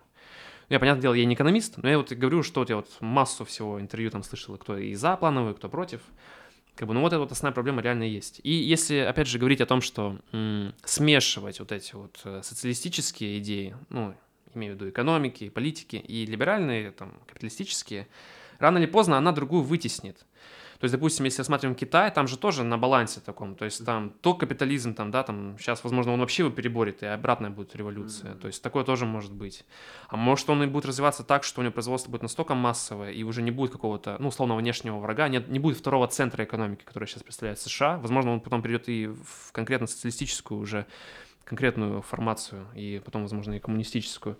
Вот, поэтому точно сказать тут невозможно, тут все зависит от этих вот, э, знаешь, э, моментов. Ну, опять же, если возвращаться к смешиванию, я считаю, ну, это, опять же, пример Советского Союза показал, что вот смешивание двух этих идей рано или поздно приводит к вытеснению одной либо другой. А ты не думаешь, что это естественный процесс эволюции, что начать надо со смешанного, как минимум? А, то есть, мне кажется, невозможно сразу перейти. Почему? Знаешь, вот потому что сразу тебе добавлю, вот да, ответь на эти вопросы, вот как тогда решить вот эти вот проблемы, связанные с тем, что э, какие плюсы капитализма, вот что есть, когда много маленьких предпринимателей, они довольно быстрые, типа выживает сильнейший, э, то есть конкуренция здоровая. А когда есть плановая экономика, социализм, то э, вот эти вот все косяки, которые были допущены в Советском Союзе, типа, знаешь, там взяли, там сделали там миллион каких-нибудь сапог, перевыполнили план, который не нужно. То есть можно, во-первых, невыгодные ресурсы потратить, то есть сделать каких-то, наоборот, мало, чего не хватает, дефицит, а чего-то, наоборот, переизбыток. То есть план э, не всегда Но... соответствует. То есть в чем прикол капитализма, что вот он может быстро чувствовать э, изменения рынка и быстро подстраиваться, а вот плановое сложнее подстраивается, когда ты, ты можешь либо переизбыток сделать, либо, наоборот, дефицит. Вот это вот первое я вижу проблему. А, и вот непонятно, как ее решить в чистом социализме. Э, может быть... Э, Опять же, вот, вот видишь, как ты считаешь? Э, ага. есть э, у, как же по-моему, Николай Сафронов, он тоже изучает очень плотно, он экономист, изучает uh-huh, экономику. Советского Союза, вот советую тебе посмотреть, у него тоже многие, он и критикует его, и говорит, что какие можно было сделать решения, какие были ошибочные, и предполагает, что можно было бы решить какие вопросы. Вот, я, наверное, он лучше объяснит, чем я. Но я так, как я понимаю, да, вопрос, что ну, в капиталистической экономике мы тоже видим же дефициты сейчас во многих отраслях. Там в микроэлектронике, там видеокарты условно нет у тебя, ты не можешь купить ее, да, там PlayStation тоже самое. Ну, условно, это же приносится и на простые товары. Сейчас мы увидим следующий кризис именно в плане товарного, да, и внутри страны России, и за рубежом, да, там те же самые цены на продукты, непонятно, что с ними будет, и вообще что там будет с продуктовыми лавками. То есть нельзя сказать, что дефицит присущ плановой экономике. В капитализме он также есть, и тоже эти проблемы, да, они решаются, но тут вопрос уже, знаешь, реализации прибыли, то есть выгоднее продать гораздо дороже что-то. У тебя, безусловно, не будет дефицита, но никто не сможет купить с другой стороны. То есть это тоже такая ширма, когда вот, опять же, изобилие товаров всякого разного, но ты по, факту покупаешь то, что, не знаю, там, знаешь, условно, средние цены на более выгодные, а самое дорогое ты не покупаешь. Хотя вроде как ты можешь это сделать, но у тебя просто ресурсов на это не хватит. Те же там машины супер премиум класса, знаешь, там, или продукцию то же самое, или там, не знаю, технику какую-нибудь, видео, фото и с музыкальную технику также. Mm-hmm. Вот, соответственно, в плане экономики тоже есть проблема, безусловно, не говорю, что нам она идеальна, но она тоже решает эти вопросы, но не за счет того, что она там, у нее есть дефициты, и она продает там за супер большую цену, она дефициты осуществляет, если у нее он происходит, да, как в позднее советское время было. То, что люди себе могут это позволить, самый главный тот момент. Сейчас, если будет происходить дефицит, люди себе не могут этого позволить ту ну, категорию товаров. То есть нужно тут смотреть именно на то, как по факту житель той страны, в которой он находится, где какая-либо экономика преобладает, ну, там, все плановое, mm-hmm. там, либо э, рыночная, по факту, как влияет это на его жизнь. То есть не обособленно рассматривать экономику, а еще и на жизнь человека тоже нужно смотреть, как там политически это все устроено. То можно заметить, что проблемы в рыночной тоже очень большие с этим изобилием товаров, с производством, э, ну, с всей вот этой э, темой. И в плановой тоже это они есть, но они...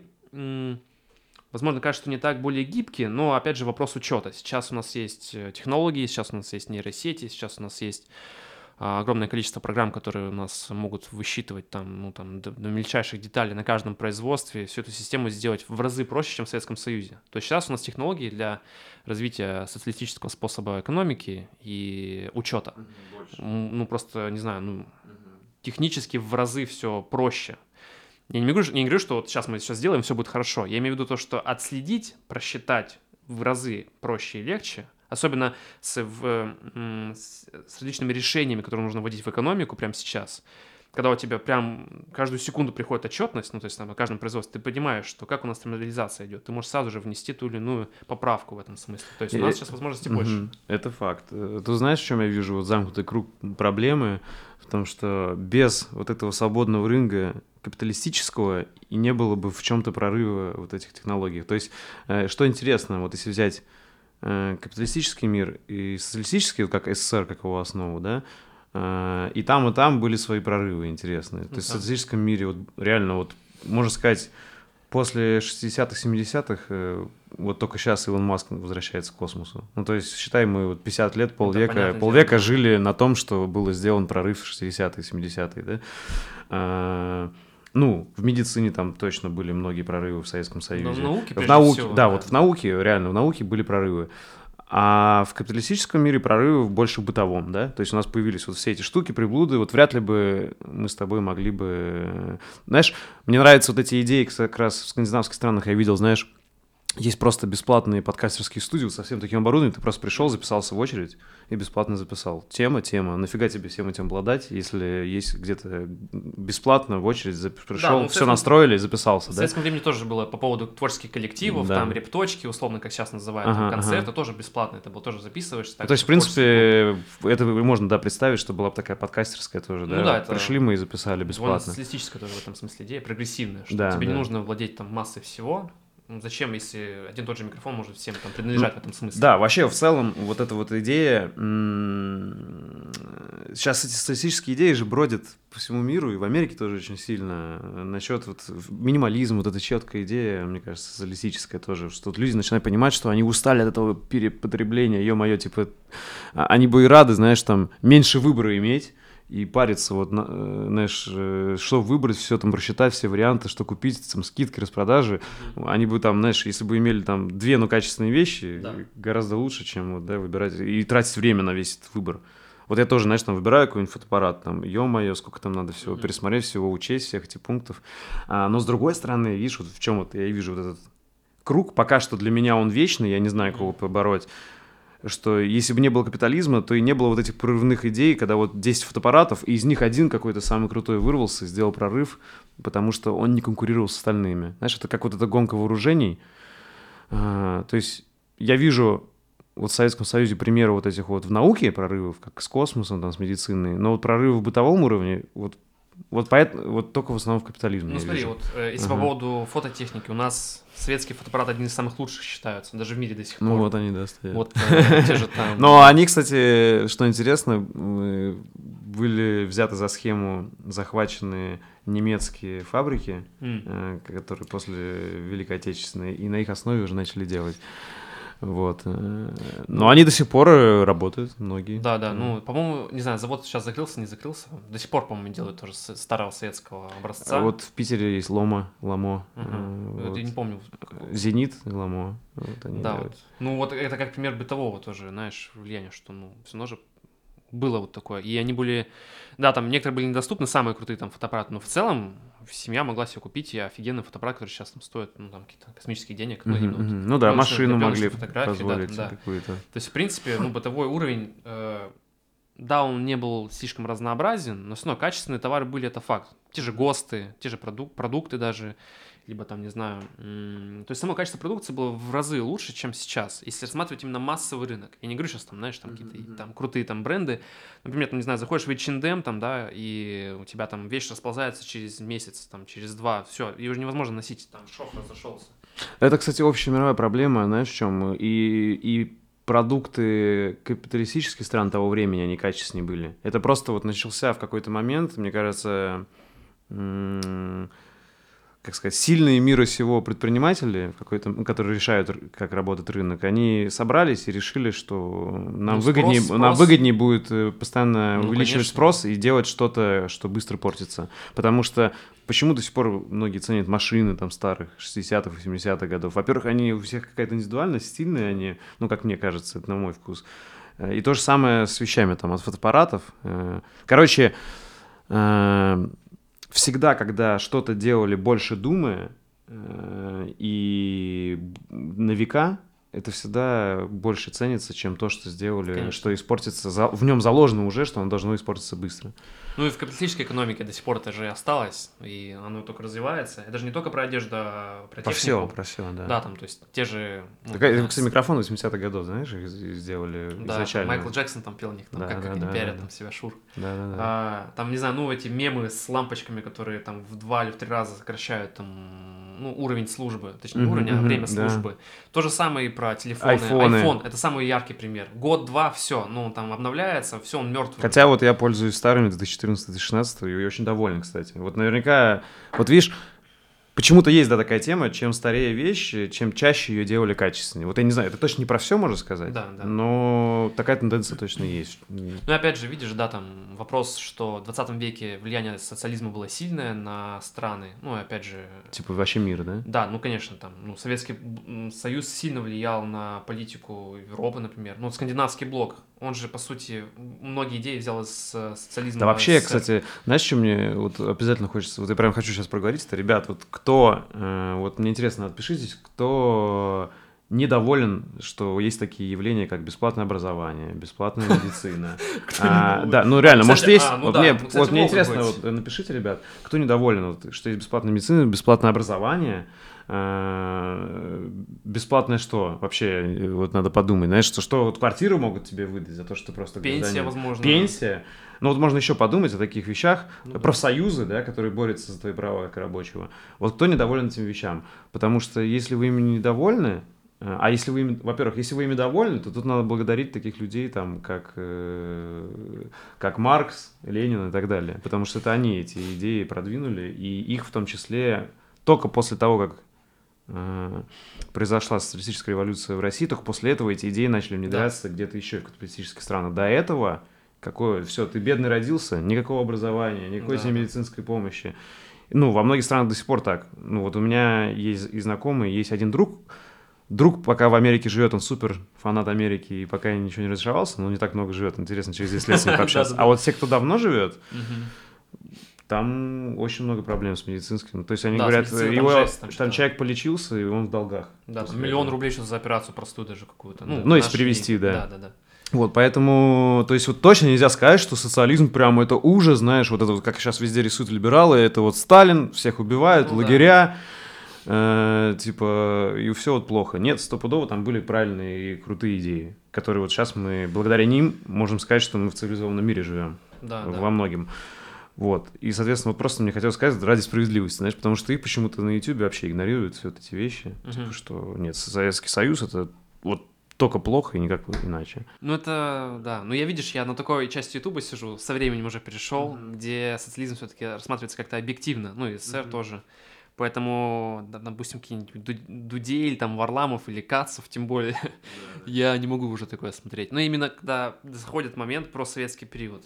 Да. Как будто, ну, то есть, вроде адекватный человек, вроде что-то говорит. Начинается про советский Все, период, сразу вот какая-то И пропаганда, ан- да, антипропаганда. и этого. субъективщина какая-то начинается, что лично у него было плохо, но объективно не рассматривается почему-то. Но и самое интересное, посмотри, в основном это берут интервью, знаешь, у людей, вот, э, как бы, ну, Ну интеллигенции того времени. Но что самое интересное, Они знаешь, либ- либеральные все. да. э, Я думаю, это специально. И да, и по сути, это знаешь, если копнуть, там можно найти, почему они в чем-то ненавидят Советский Союз. И я тебе так скажу, даже в моей семье можно найти, почему там не любить Советский Союз, потому что, допустим, у меня прадеда раскулачили. Ну, Но же он все равно, понимаешь, он все равно шел на войну, вот прадед погиб, э, дед, он- ему было 17 лет, он там успел, пошел новобранцем, там успел что-то пару месяцев повоевать, и война закончилась. Но Суть такая, что, несмотря на то, что э, их раскулачили, там были причины ненавидеть, но они все равно шли за родину и все равно в родину Это любили. очень важный, Да. очень важный момент. А сейчас, знаешь, вот такая позиция в стиле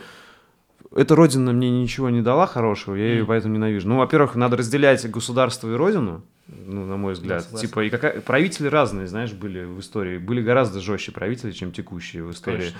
И, ну, все равно ты должен... Как... и Ты не должен, естественно, но мне кажется, любить родину — это нормальная вещь. Естественно, это не значит... что- Вот, это не ура-патриотизм, типа, там, Крым наш или Да, еще да, что-то. да, да. А это в стиле, ну, ё-моё, вот культуру любить, твоих людей, да, вот нигде ты не будешь так, как в своей стране. Вот все равно, вот я тоже где поездил, ну, блин, ну никто особо тебя не, будет понимать. Ты, во-первых, не будешь ни- никогда понимать вот тонкий весь юмор, культурные какие-то аспекты другой страны, если там не вырос, ну, не знаю, там, если там, может, ты 30 лет прожил, ты наверняка, может, и ассимилировался, да. Ну да. Но если ты вот уже взрослым человеком, вот все мои друзья, кто живет в Европе или в Америке, главная причина, говорит, самая проблема – нет друзей. М. Не с кем поговорить, вот обменяться, все Ну, это равно. вот- жестко. да, это, вот Это- самая проблема, типа. Вот все друзья остались в России, короче. Я вот поэтому тоже, я думал о том, что, ну, не типа не сейчас, а Мгм. раньше эмигрировать. Ну, то есть, Мгм. допустим, в Европу, там, в Италию, не знаю, мне вот хочется, да, там съездить, там, ну, Мгм. в Германии побыть, мне нравится. эти Грубо говоря, не эмигрировать, а пожить, правильно? Пожить, да, то есть, ну, и там уже смотреть, там, что как. Ну, вот Мгм, я вот, э, ну, я особо не попутешествовал, не успел я. Потому что, Мгм. по-моему, коронка, то все, и как-то я уже не успел. Я был только в Финляндии, вот. Мгм. Я вот побыл в Финляндии, и как-то, м, я там недолго был в любом случае, но я почувствовал какую-то Ну, там скучненько. скуку. Я просто чувствовал скуку. Понятно, что это нюанс Финляндии. Финны, когда приезжают в Питер, они все, вот раньше, до всех этих времен коронавируса, они набухиваются, там тусят просто люди, потому что у них, знаешь, они тут как свободу чувствуют. Ну. Во-первых, для них все дешево, было, не знаю, как сейчас. Вот, а когда в Финляндию приезжаешь, там скукота, конечно. Да. Но природа красивая, все аккуратно, Блин, все очень чисто, круто всё это сделано, факт. да, все сделано качественно, да, это факт. Это прям, Вообще там, не там чувствуешь себя приятно, но с другой стороны, а где, ну, как бы не то чтобы движ, да, а вот именно какой-то, ну, жизнь. жизнь, да, наверное. да, да, это Где жизнь, да, да. Нету, не нету, там, не, не там, чувствую. жизнь не там точно. Вот я, я всегда раз смотрел Финку, как, знаешь, вот на пенсию -то Да, я тоже так поехать, я подумал, думал, типа. идеальная пенсия, вот там жить, короче, купить там дачу или еще Да, я что-нибудь. тоже об этом думал. Вот, и поэтому я думаю, блин, ну в России, ну да, там есть проблемы, да, там есть там бытовые какие-то нюансы, но с другой стороны, ну люди, самое важное люди. То Да. есть именно, чтобы ты чувствовал себя нужным, чтобы ты мог поговорить. Не, честно, я считаю, вот люди у нас одни из самых классных и интересных. Вот, ну, я не говорю, что это именно русские. Вообще, в целом, и Да. россияне, и все... Понимаешь, я и в Украине много путешествовал. В Казахстане, к сожалению, не был, хочу. Э, В Беларуси я был. Везде очень много Ну, советские людей. люди, опять же, нужно ну, понимать. как сказать, постсоветские, вот Да, это как да. называется, Ну, постсоветизм. опять же, как? опять же, Мгм. родители-то, которые тебя воспитывали не в Советском Союзе да, они что-то передали тебе, да. И, ну, если посмотреть на республики прошлого Союза, то они очень похожи люди. Да, там нюанс там Прибалтики, возможно, ну, потому что там влияние Европы сильнее гораздо. Но в целом-то люди очень похожи. Ну, и Украина сильно изменилась в плане Ну, идеологическом за последние 30 После лет. 14 да. года, да, Да. особенно, да. Ну, то есть, опять же, нужно понимать, что... Я вот не разделяю народ. То есть, я не разделяю, там, знаешь, вот казахи, они вот, вот такие, или украинцы, они вот, вот такие. Для меня это... Для меня есть, тоже это один... Есть немножко оттенок национализма уже в этом. То есть, лично для меня. Я, не знаю, я очень...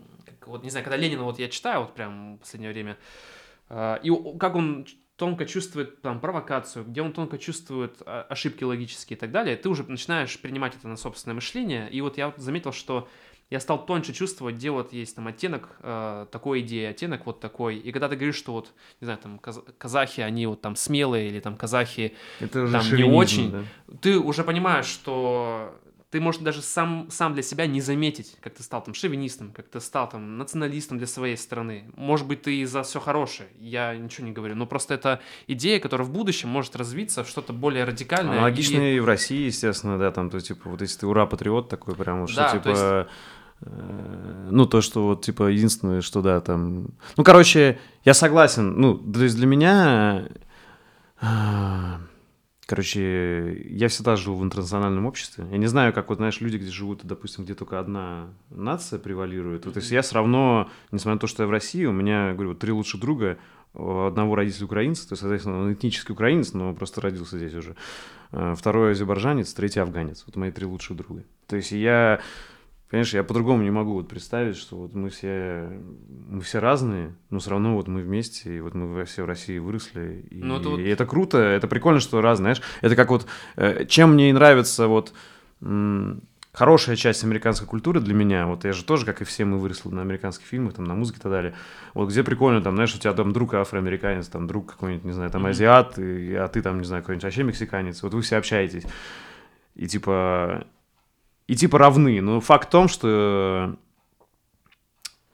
лично мне кажется, э, что, как сказать, на практике э, национализма Блин, я не знаю, вот знаешь, так тяжело говорить, потому что Не, кто- ну- кто-нибудь скажет, знаешь, что и в России национализма немало. И наверняка Да, есть, и, наверняка так и ну, есть. везде есть. Вот, то есть не- это опять же, знаешь, нельзя сравнивать, типа, вот что вот у нас лучше там и так далее.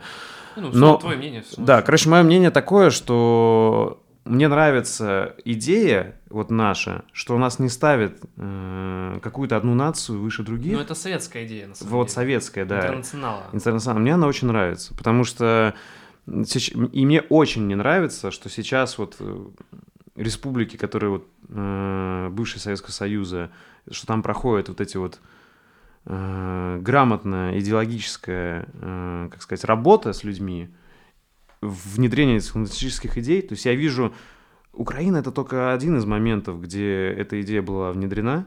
Ну, то есть смотри, есть же много моментов, как повернуть идею национализма во благо, и что это хорошая идея, да? Ты сильная страна. Вообще ничего плохого в целом, знаешь, быть патриотом, любить свою страну нет. Ну да. Другая проблема, Ну, когда так- это становится национализмом и шовинизмом.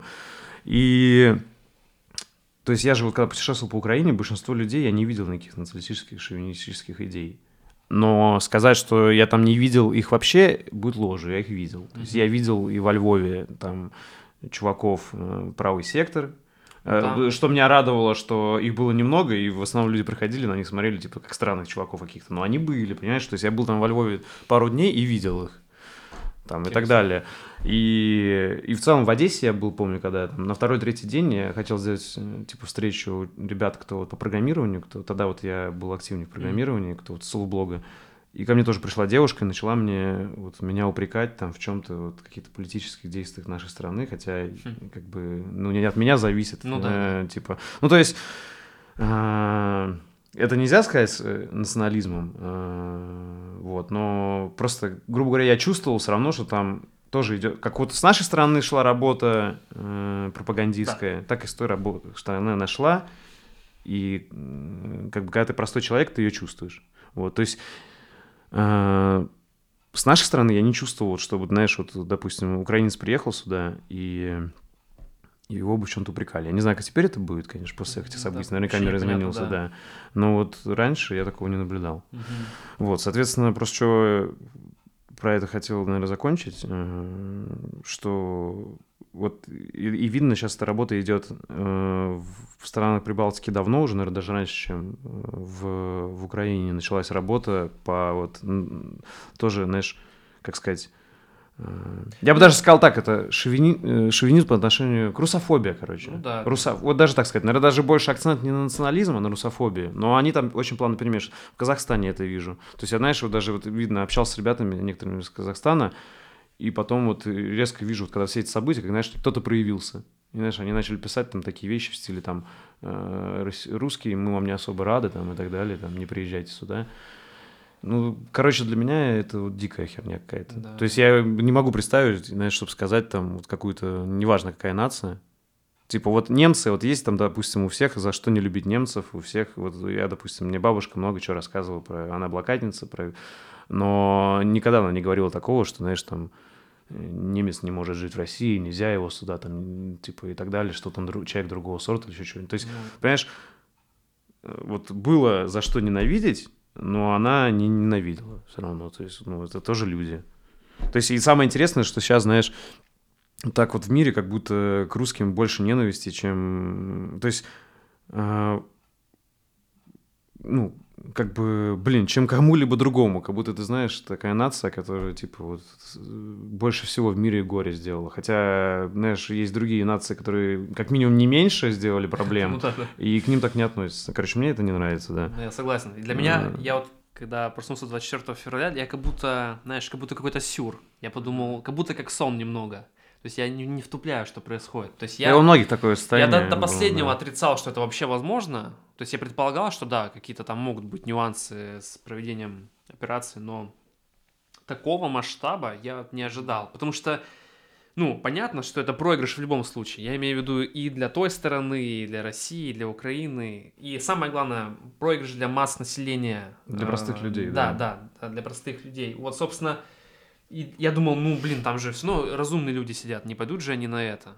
Как бы, и вот я, ну, был тоже в афиге таком, я думал, ну, капец. И, э, опять же, ну, я думаю, мы медийные люди, и тебя тоже писали, наверное, что ах ты русский. Да, конечно, мне до сих пор пишут. Вот. Это и там все тоже как по методичке, очень Да. все одинаково, все по одним пунктам. С некоторыми людьми общаюсь, и если так же даже скажу, самое для меня приятное было, что когда я с такими некоторыми людьми общался, э, и они мне тоже по-человечески отвечали, и вообще такие, знаешь, потом, вообще, слушай, спасибо, Коль, что ответил, вообще-то я тебе благодарен за твои видосы, вообще-то я учился программированию у вас в школе, так что спасибо, я там работу нашел благодаря вам, и мы хорошо пообщались, знаешь, вот потом, ну, естественно, понимаем, что мы вне поли... Да. не, в- не в том, что типа мы типа аполитичны, Да, но а мы что не мы не принимаем, сейчас, да, да. вот эти политические решения.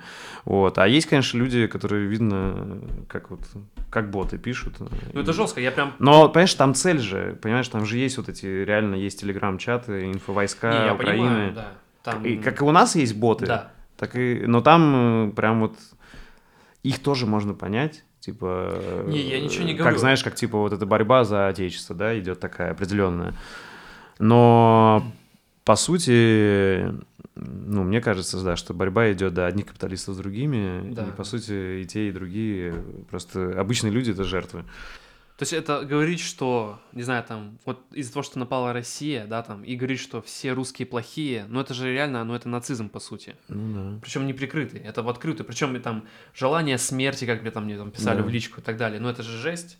Это же не говорит о том, что ну, они защищаются, они вот... э, Значит, у них эта идея уже... Ну, понятное дело, что, Ну, да, да. спецоперация тебя как бы, ну, нарастила в тебе вот эти вот э, эмоции, э, идеи, которые тебе вкладывались там не один год, да, ты слышал это там и так далее, и ты вот выплеснул вот, вот, вот это, и неосознанно для себя, и, ну, как я это вижу со стороны, что это, по сути, ну, неприкрытый нацизм. Хочешь ты этого, не хочешь, там, сравниваешь ты себя там со Второй мировой, которая была, не сравниваешь, ну, это факт. То есть ты относишься ко всей нации, как, э, не знаю, там, к людям Не второго людям, не людям. Второго сорта, да, там, они все бандиты поголовно, но это же бред, это же... Вот как раз-таки вот здесь, э, я Ну считаю... да, это как, прикинь, самое для меня дикое, что начинают там, знаешь, закрывать там всяких, вот всю культуру русскую, типа там музыкантов, композиторов, Достоевского, Да. да, там, Толстого, для меня это самое дикое. То есть для меня, честно, вот этими движениями э, для меня, наоборот, протест внутренний из-за этого возникает. Типа, мне, наоборот, теперь хочется русскую культуру поднимать, понимаешь? Мгм. Хочется еще больше, знаешь, помогать своей стране в плане не войну, я точно не хочу спонсировать. Единственное, как я, типа, вот во всем этом участвую, я на гуманитарную помощь доначу. Мгм. Все. То есть точно, я считаю, чем больше оружия будет туда поставлено, тем хуже будет с обоих сторон. Мгм. Вот. Но, э, типа, вот именно вот, вот эти все действия мировое, русофобия, для меня теперь наоборот вот анти. Типа, они, может быть, хотели, чтобы, типа, мне стыдно было, Мгм. а мне наоборот, мне теперь, я теперь, мне не стыдно, а я хочу, чтобы видели, что много русских хороших людей. Вот и все. И не забывайте их, пожалуйста. Это как, знаешь, прикинь, после... Это если бы после Второй мировой войны взяли бы, начали там закрывать Шиллера, э, Гёте, М. э, всю нем- богатую немецкую культуру, которая она очень большой вклад внесла в мир. Прикинь, мы бы начали это все презирать, там, знаешь, там, над немцами, там, Ну, это угорать. бы. абсурд, конечно, это абсурд. Ну, типа, и самое главное, что вот это сравнение э, Великой Отечественной и Второй мировой войны вот с тем, что сейчас происходит, и типа, что русских к фашистам приравняли, мне это тоже абсолютно не нравится. То есть это тоже, ну... Сравнить это можно только, что, вот я говорю, типа, как относились к немцам, как к русским, и, что интересно, к русским относятся гораздо хуже, чем к немцам. Вот это для меня. Да, и причем э, сами явления этих войн, ну, они же вообще, они ну, несопоставимы никак. Какие были масштабные действия во Второй мировой, какие сейчас. Ну, это же вообще...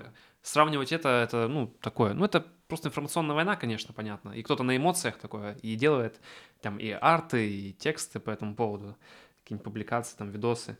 Ну, если здраво посмотреть, то можно понять, что это, ну, совсем несопоставимые, сопоставимые вещи. И по итогу-то что? Ну, всем мирным массам только от этого хуже. Если ты поддерживаешь ту или другую сторону, это, ну, как не знаю, я считаю, это бред и абсурд для мирного человека поддерживать либо эту сторону, что давайте мы будем отда- Мгм, мгм, защищаться. мгм. Как сегодня видел, что в Белгороде там, это же российская Мгм, сторона, там нефть, э, эту базу Украинские вертолеты, да, да, да, взорвали. воздушные эти вертолеты. Это уже по сути и нужно учитывать, что там были переговоры, и они остановили северное направление а, Киев-Харьков. И в этом момент, когда они приостановили, и, я так понимаю, была переброска войск, предполагаю, не знаю, как там, э, они напали, получается. То есть уже конкретно на территорию России. То есть они не отбиваются, а уже прям нападают, получается. И э, тоже такой момент, что будет дальше, непонятно. То есть, возможно, они могут и дальше продолжать это действие, и это будет тоже достаточно жестоко. И понятно, их можно понять, наверное, отчасти, что они видят реакцию со стороны России, там, да, и так далее. Но вот так вот продолжать, и как там европейские страны говорят, что пусть она идет до самой сильной позиции, она не должна прекращать э, эту операцию, чтобы не идти на мир на скорой. Ну это же жестко, это же прям, ну... Ну, по сути, да, как бы цель как бы максимально превратить э, Украину в какой-то просто ад в плане военных действий.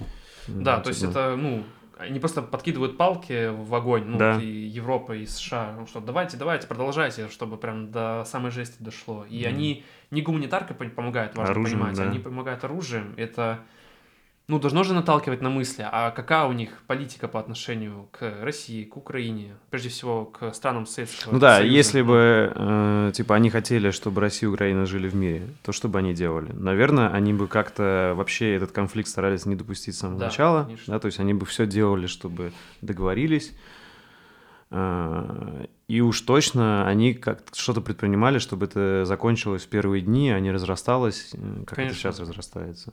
Ну, то есть, да. Я считаю, это отличный повод, чтобы изучить э, и в 20 век тем, кто, ну, историю, чтобы почитали о том, как э, возникали такие конфликты мировые, и увидеть тоже причину, и как тоже действовали страны Европы, там США, как действовали, как действовало правительство, и огромные корпорации, как в этот момент действовали.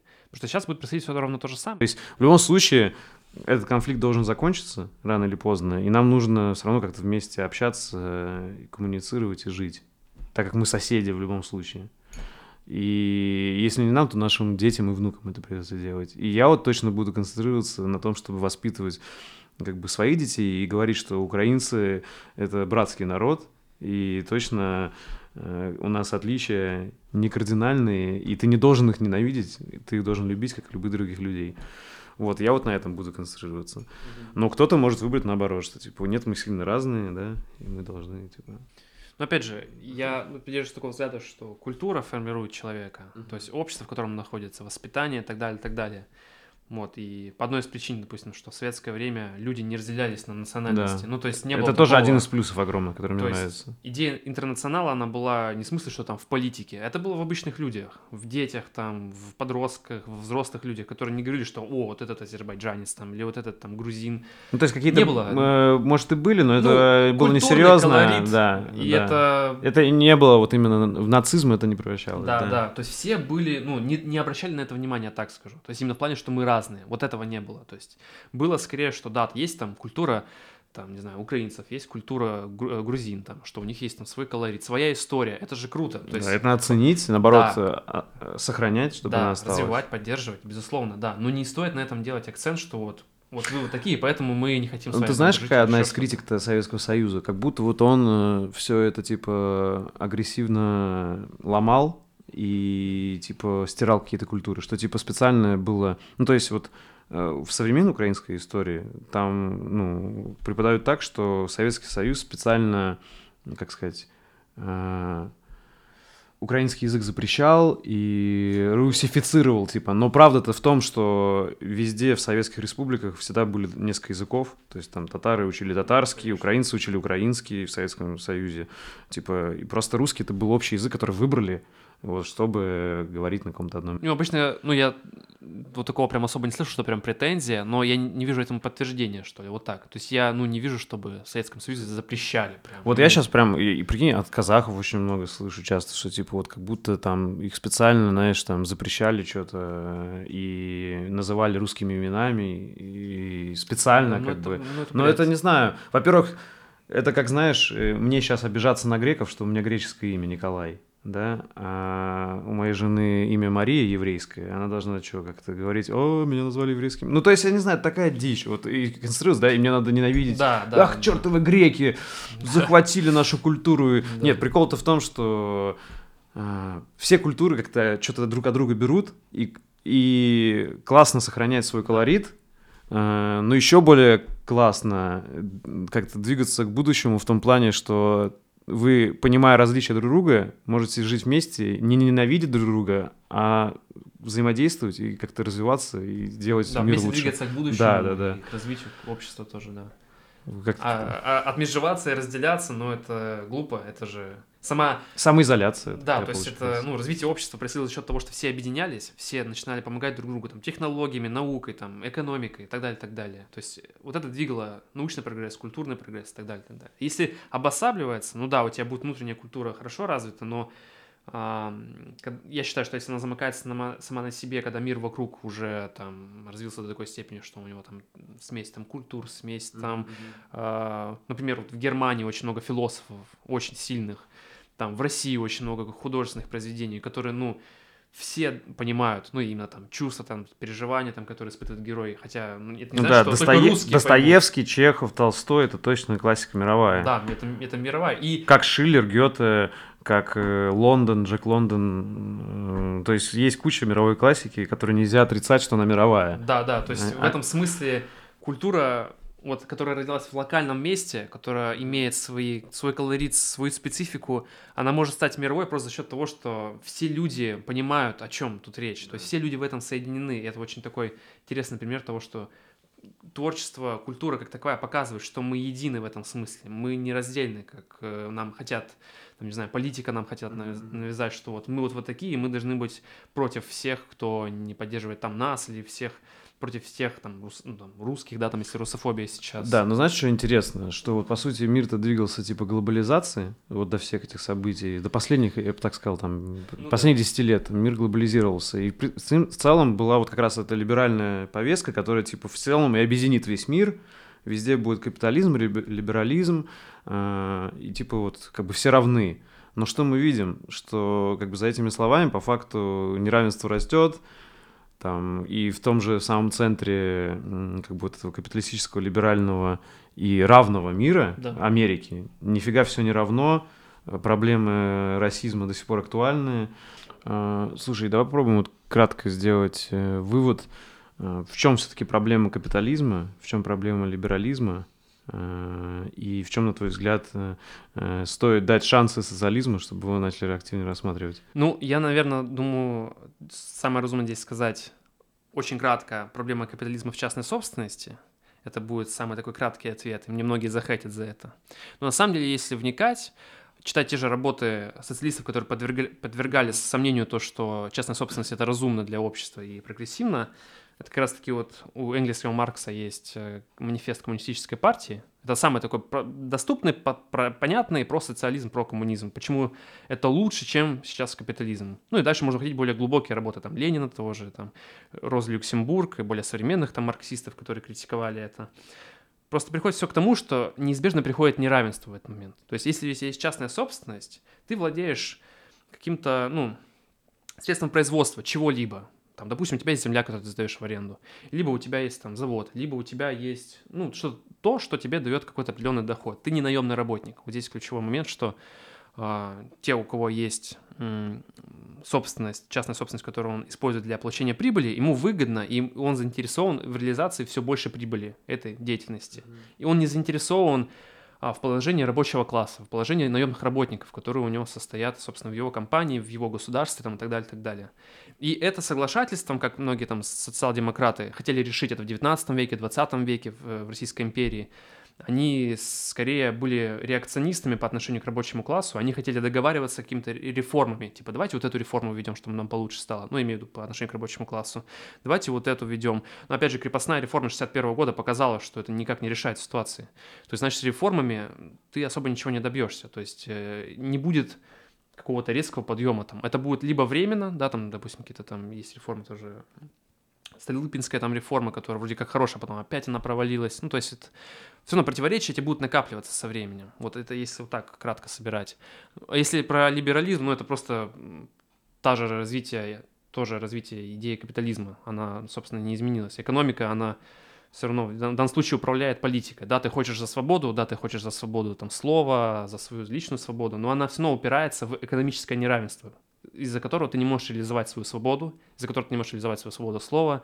Типа твоя свобода слова э, и в целом свобода зависит от э, того, кто сейчас у руля и кто да, владеет и, капиталом. И, да, и владеешь ли ты хоть чем-то. То есть, допустим, ну, суды, да, представим суды, они как работают? У кого больше бабок, кто-то может больше себе купить лучшего адвоката. Даже не про, про взятки говорим, просто про адвоката. Да.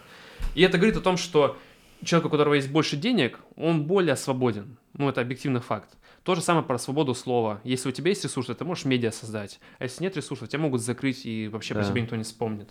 То есть это фиктивная свобода. Она э, реализуется за счет именно экономического вот этого неравенства, которое, ну, оно, безусловно, есть отрицать это, ну, нет смысла. И мне кажется, знаешь, в чем тут еще проблема, что либерализм начал скатываться вот на это дробление на все более маленькие кусочки, там, феминизма, там, трансгендеров, еще mm-hmm. что-то, и концентрирование на них, как на главных проблемах, да, да, и да. у всех внимание туда, а на самом деле все остается неизменно. Да. То есть вы, Экономика... вы, вы все, э, ребята, неважно, какой у вас там пол, да, э, там, да. сексуальная ориентация и так далее, вы все в итоге все равно не свободные. Да. То есть вас просто стравили, вы все там э, спорите друг с другом, но неизменно все остается. Свободу да. не вы решаете, свободны вы, не свободны. Можно наверное, посоветовать слушателям э, про адекватный феминизм. Это Роза Люксембург. Она, по сути, ввела угу. саму идею феминизма. В, в России именно? Да, да, вообще в мире, в мире а, даже. То есть она... Я думал, англичане первые были, которые вот эти... Ну, э, Люксембург, по крайней мере, во время социалистических революций... Короче, одна из более... первых была. Она да. самый яркий такой представитель. Угу, она угу. более четко сформировала, плюс она сама женщина, и она как бы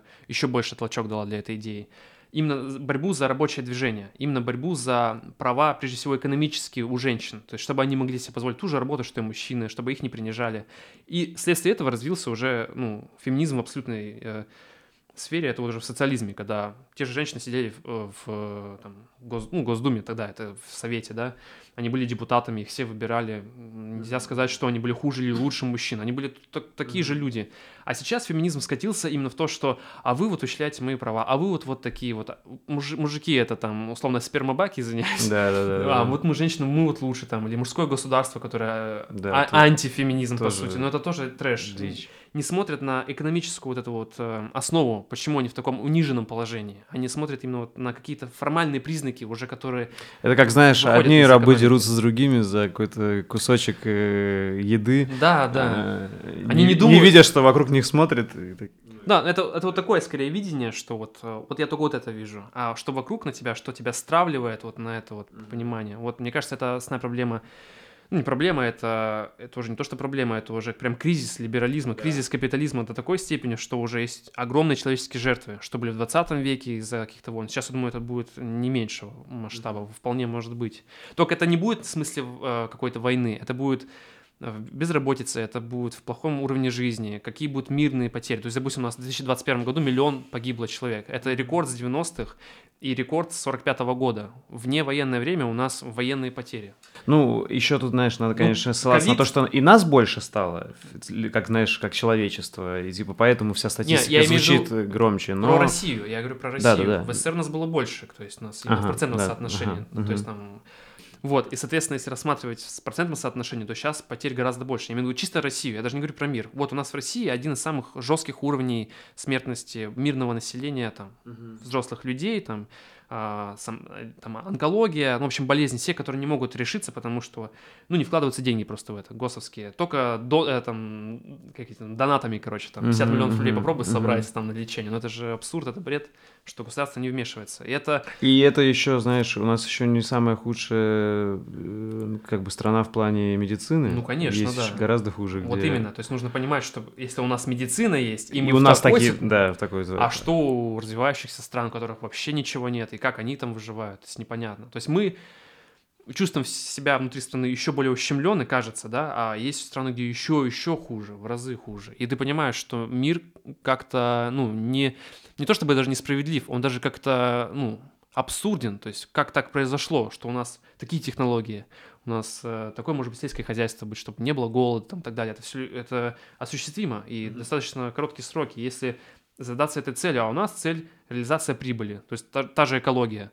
Сейчас у нас ввели экономические реформы с 2020 года, 2022 с апреля или с марта, no. что теперь экология это как бы норм, что если мы можем норму экологического загрязнения, теперь у нас выше она стала. То есть мы можем уже не отчитываться, ну, именно производство.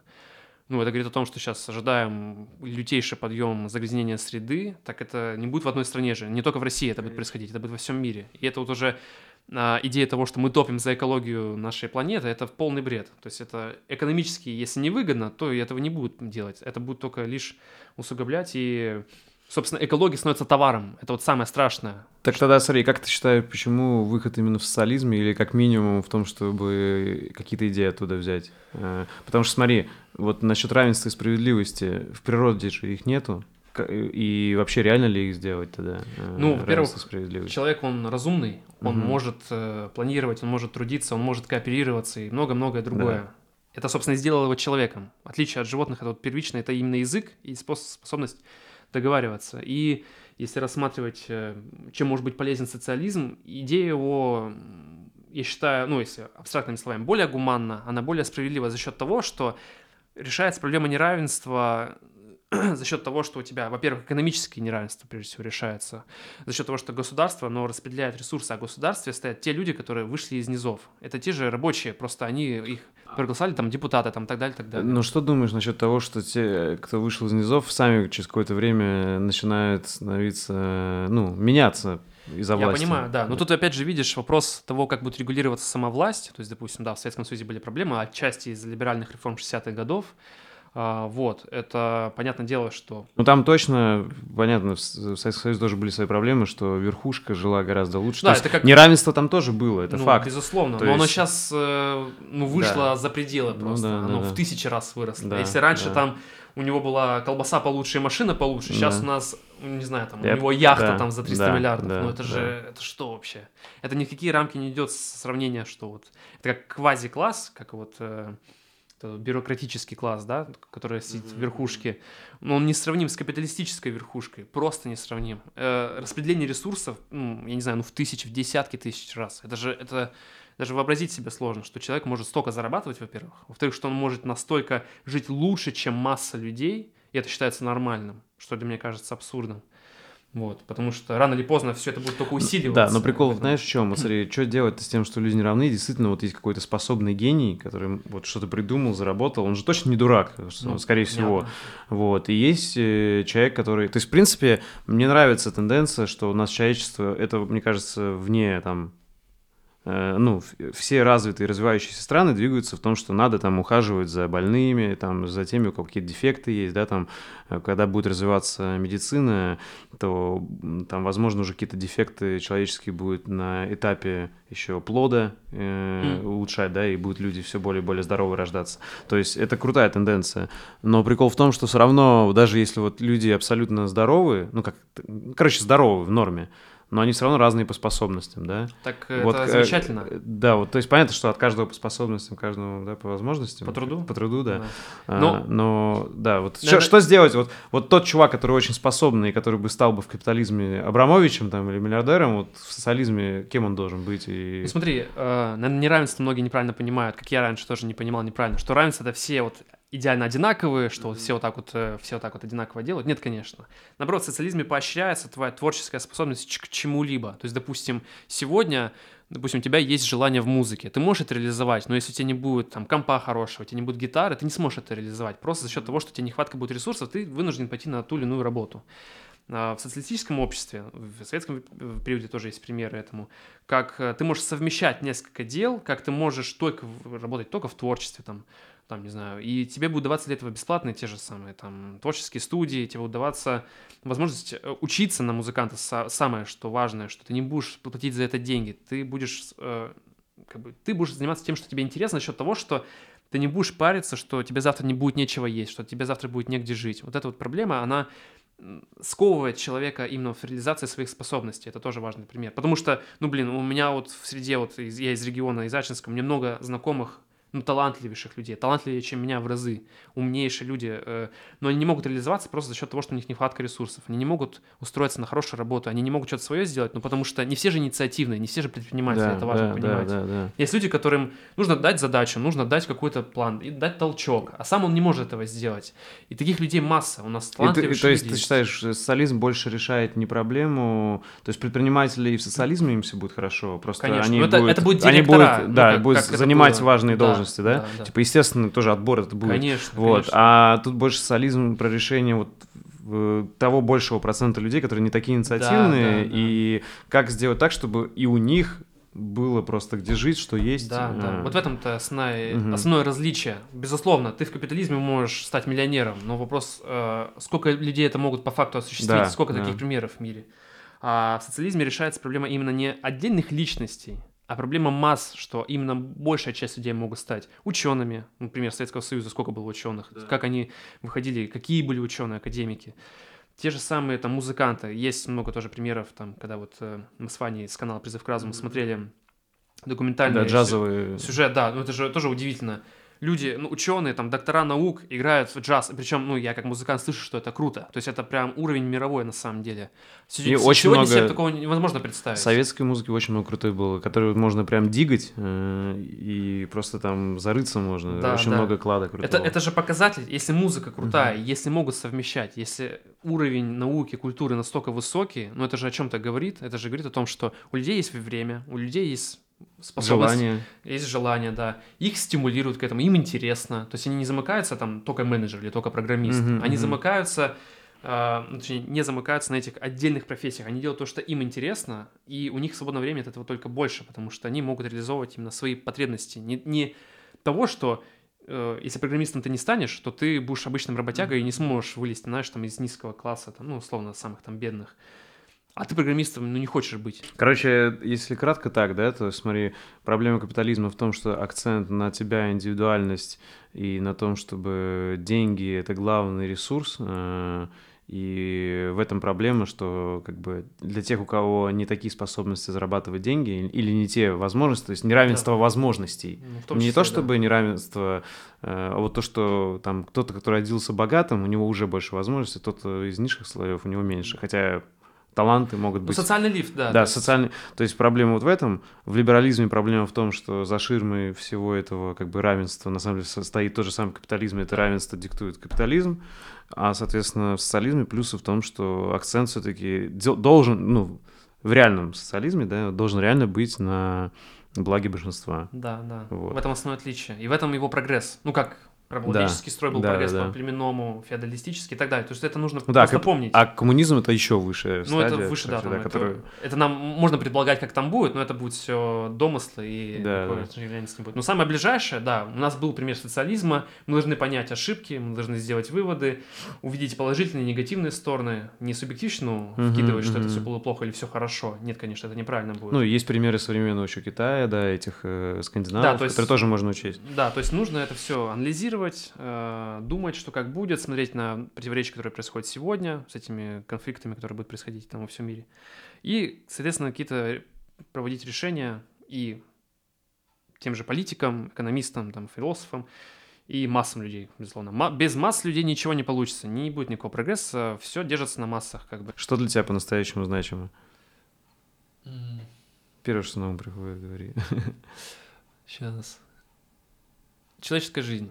И, соответственно, если людям понравится, кто не слышал о тебе, то где за тобой следить? А, ну, сейчас не знаю, что с Ютубом, но я думаю, вроде как все окей, вроде как там советское телевидение вернули как канал, значит, э, Ютуб как-то пошел на какие-то поблажки, поэтому Ютуб будет, поэтому и, и убийц, вот. И также у меня есть телега, ну, там иногда что-нибудь выкладываю. В Инстаграме в последнее время не сижу, как-то хочется отдохнуть от таких соцсетей, как-то проще стало жить, на самом деле. Чувствуется Информационный шум снизился. да, и какой-то ментальный отдых, знаешь что, не надо сторис постить постоянно, не надо там что-то говорить постоянно, то есть, ну, как-то в спокойном ритме для себя живешь, и это гораздо комфортнее. Вот, так что, да, вот, ютубчик, по сути, основное. А, ну и второй канал «Ее жизнь», собственно, это вот один из самых таких, сейчас, я думаю, развивающихся у меня будет каналов, я хочу сейчас туда больше сил тратить. Круто, круто. Именно на Он Мне разборы. понравился очень. О, спасибо большое. Мне Вот, понравились на стримы. Ну вот, я сейчас хочу там делать какие-нибудь разборчики, какие-нибудь популярных видосов, не знаю, там, фейс с Дудем, например, можно какой-нибудь разборчик Кстати, снять. да, это интересно. а, какие-то его тезисы разобрать, как я вижу там. Слушай, как- отличная идея, поддерживаю. вот. Так что, ну, я думаю, что это у всех такая идея витает. Какие-то разборы Круто, такие. Это круто. интересно, и как бы и критика, и позиция еще какая-то другая, не похожая на то, что Мгм. говорится в видосе. Ну и плюс я как музыкант музыканту. Ну, то есть Нормально. вдвойне, как бы, да. Слушай, спасибо тебе большое, что нашел время. Вот, мы вроде уложились как раз там последние секунды. Все, спасибо тебе. Спасибо. Спасибо за внимание. Если вам понравился выпуск и вы хотите внести свой вклад в продвижение подкаста, то, пожалуйста, поделитесь им с друзьями, оставьте отзыв в комментариях и подпишитесь на него в удобной вам площадке. Также вы можете поддержать подкаст, став моим патроном по ссылке boosty.to slash Ник Чернобаев и получить полные версии подкастов и доступ в закрытый чат единомышленников. Всем спасибо и всего доброго.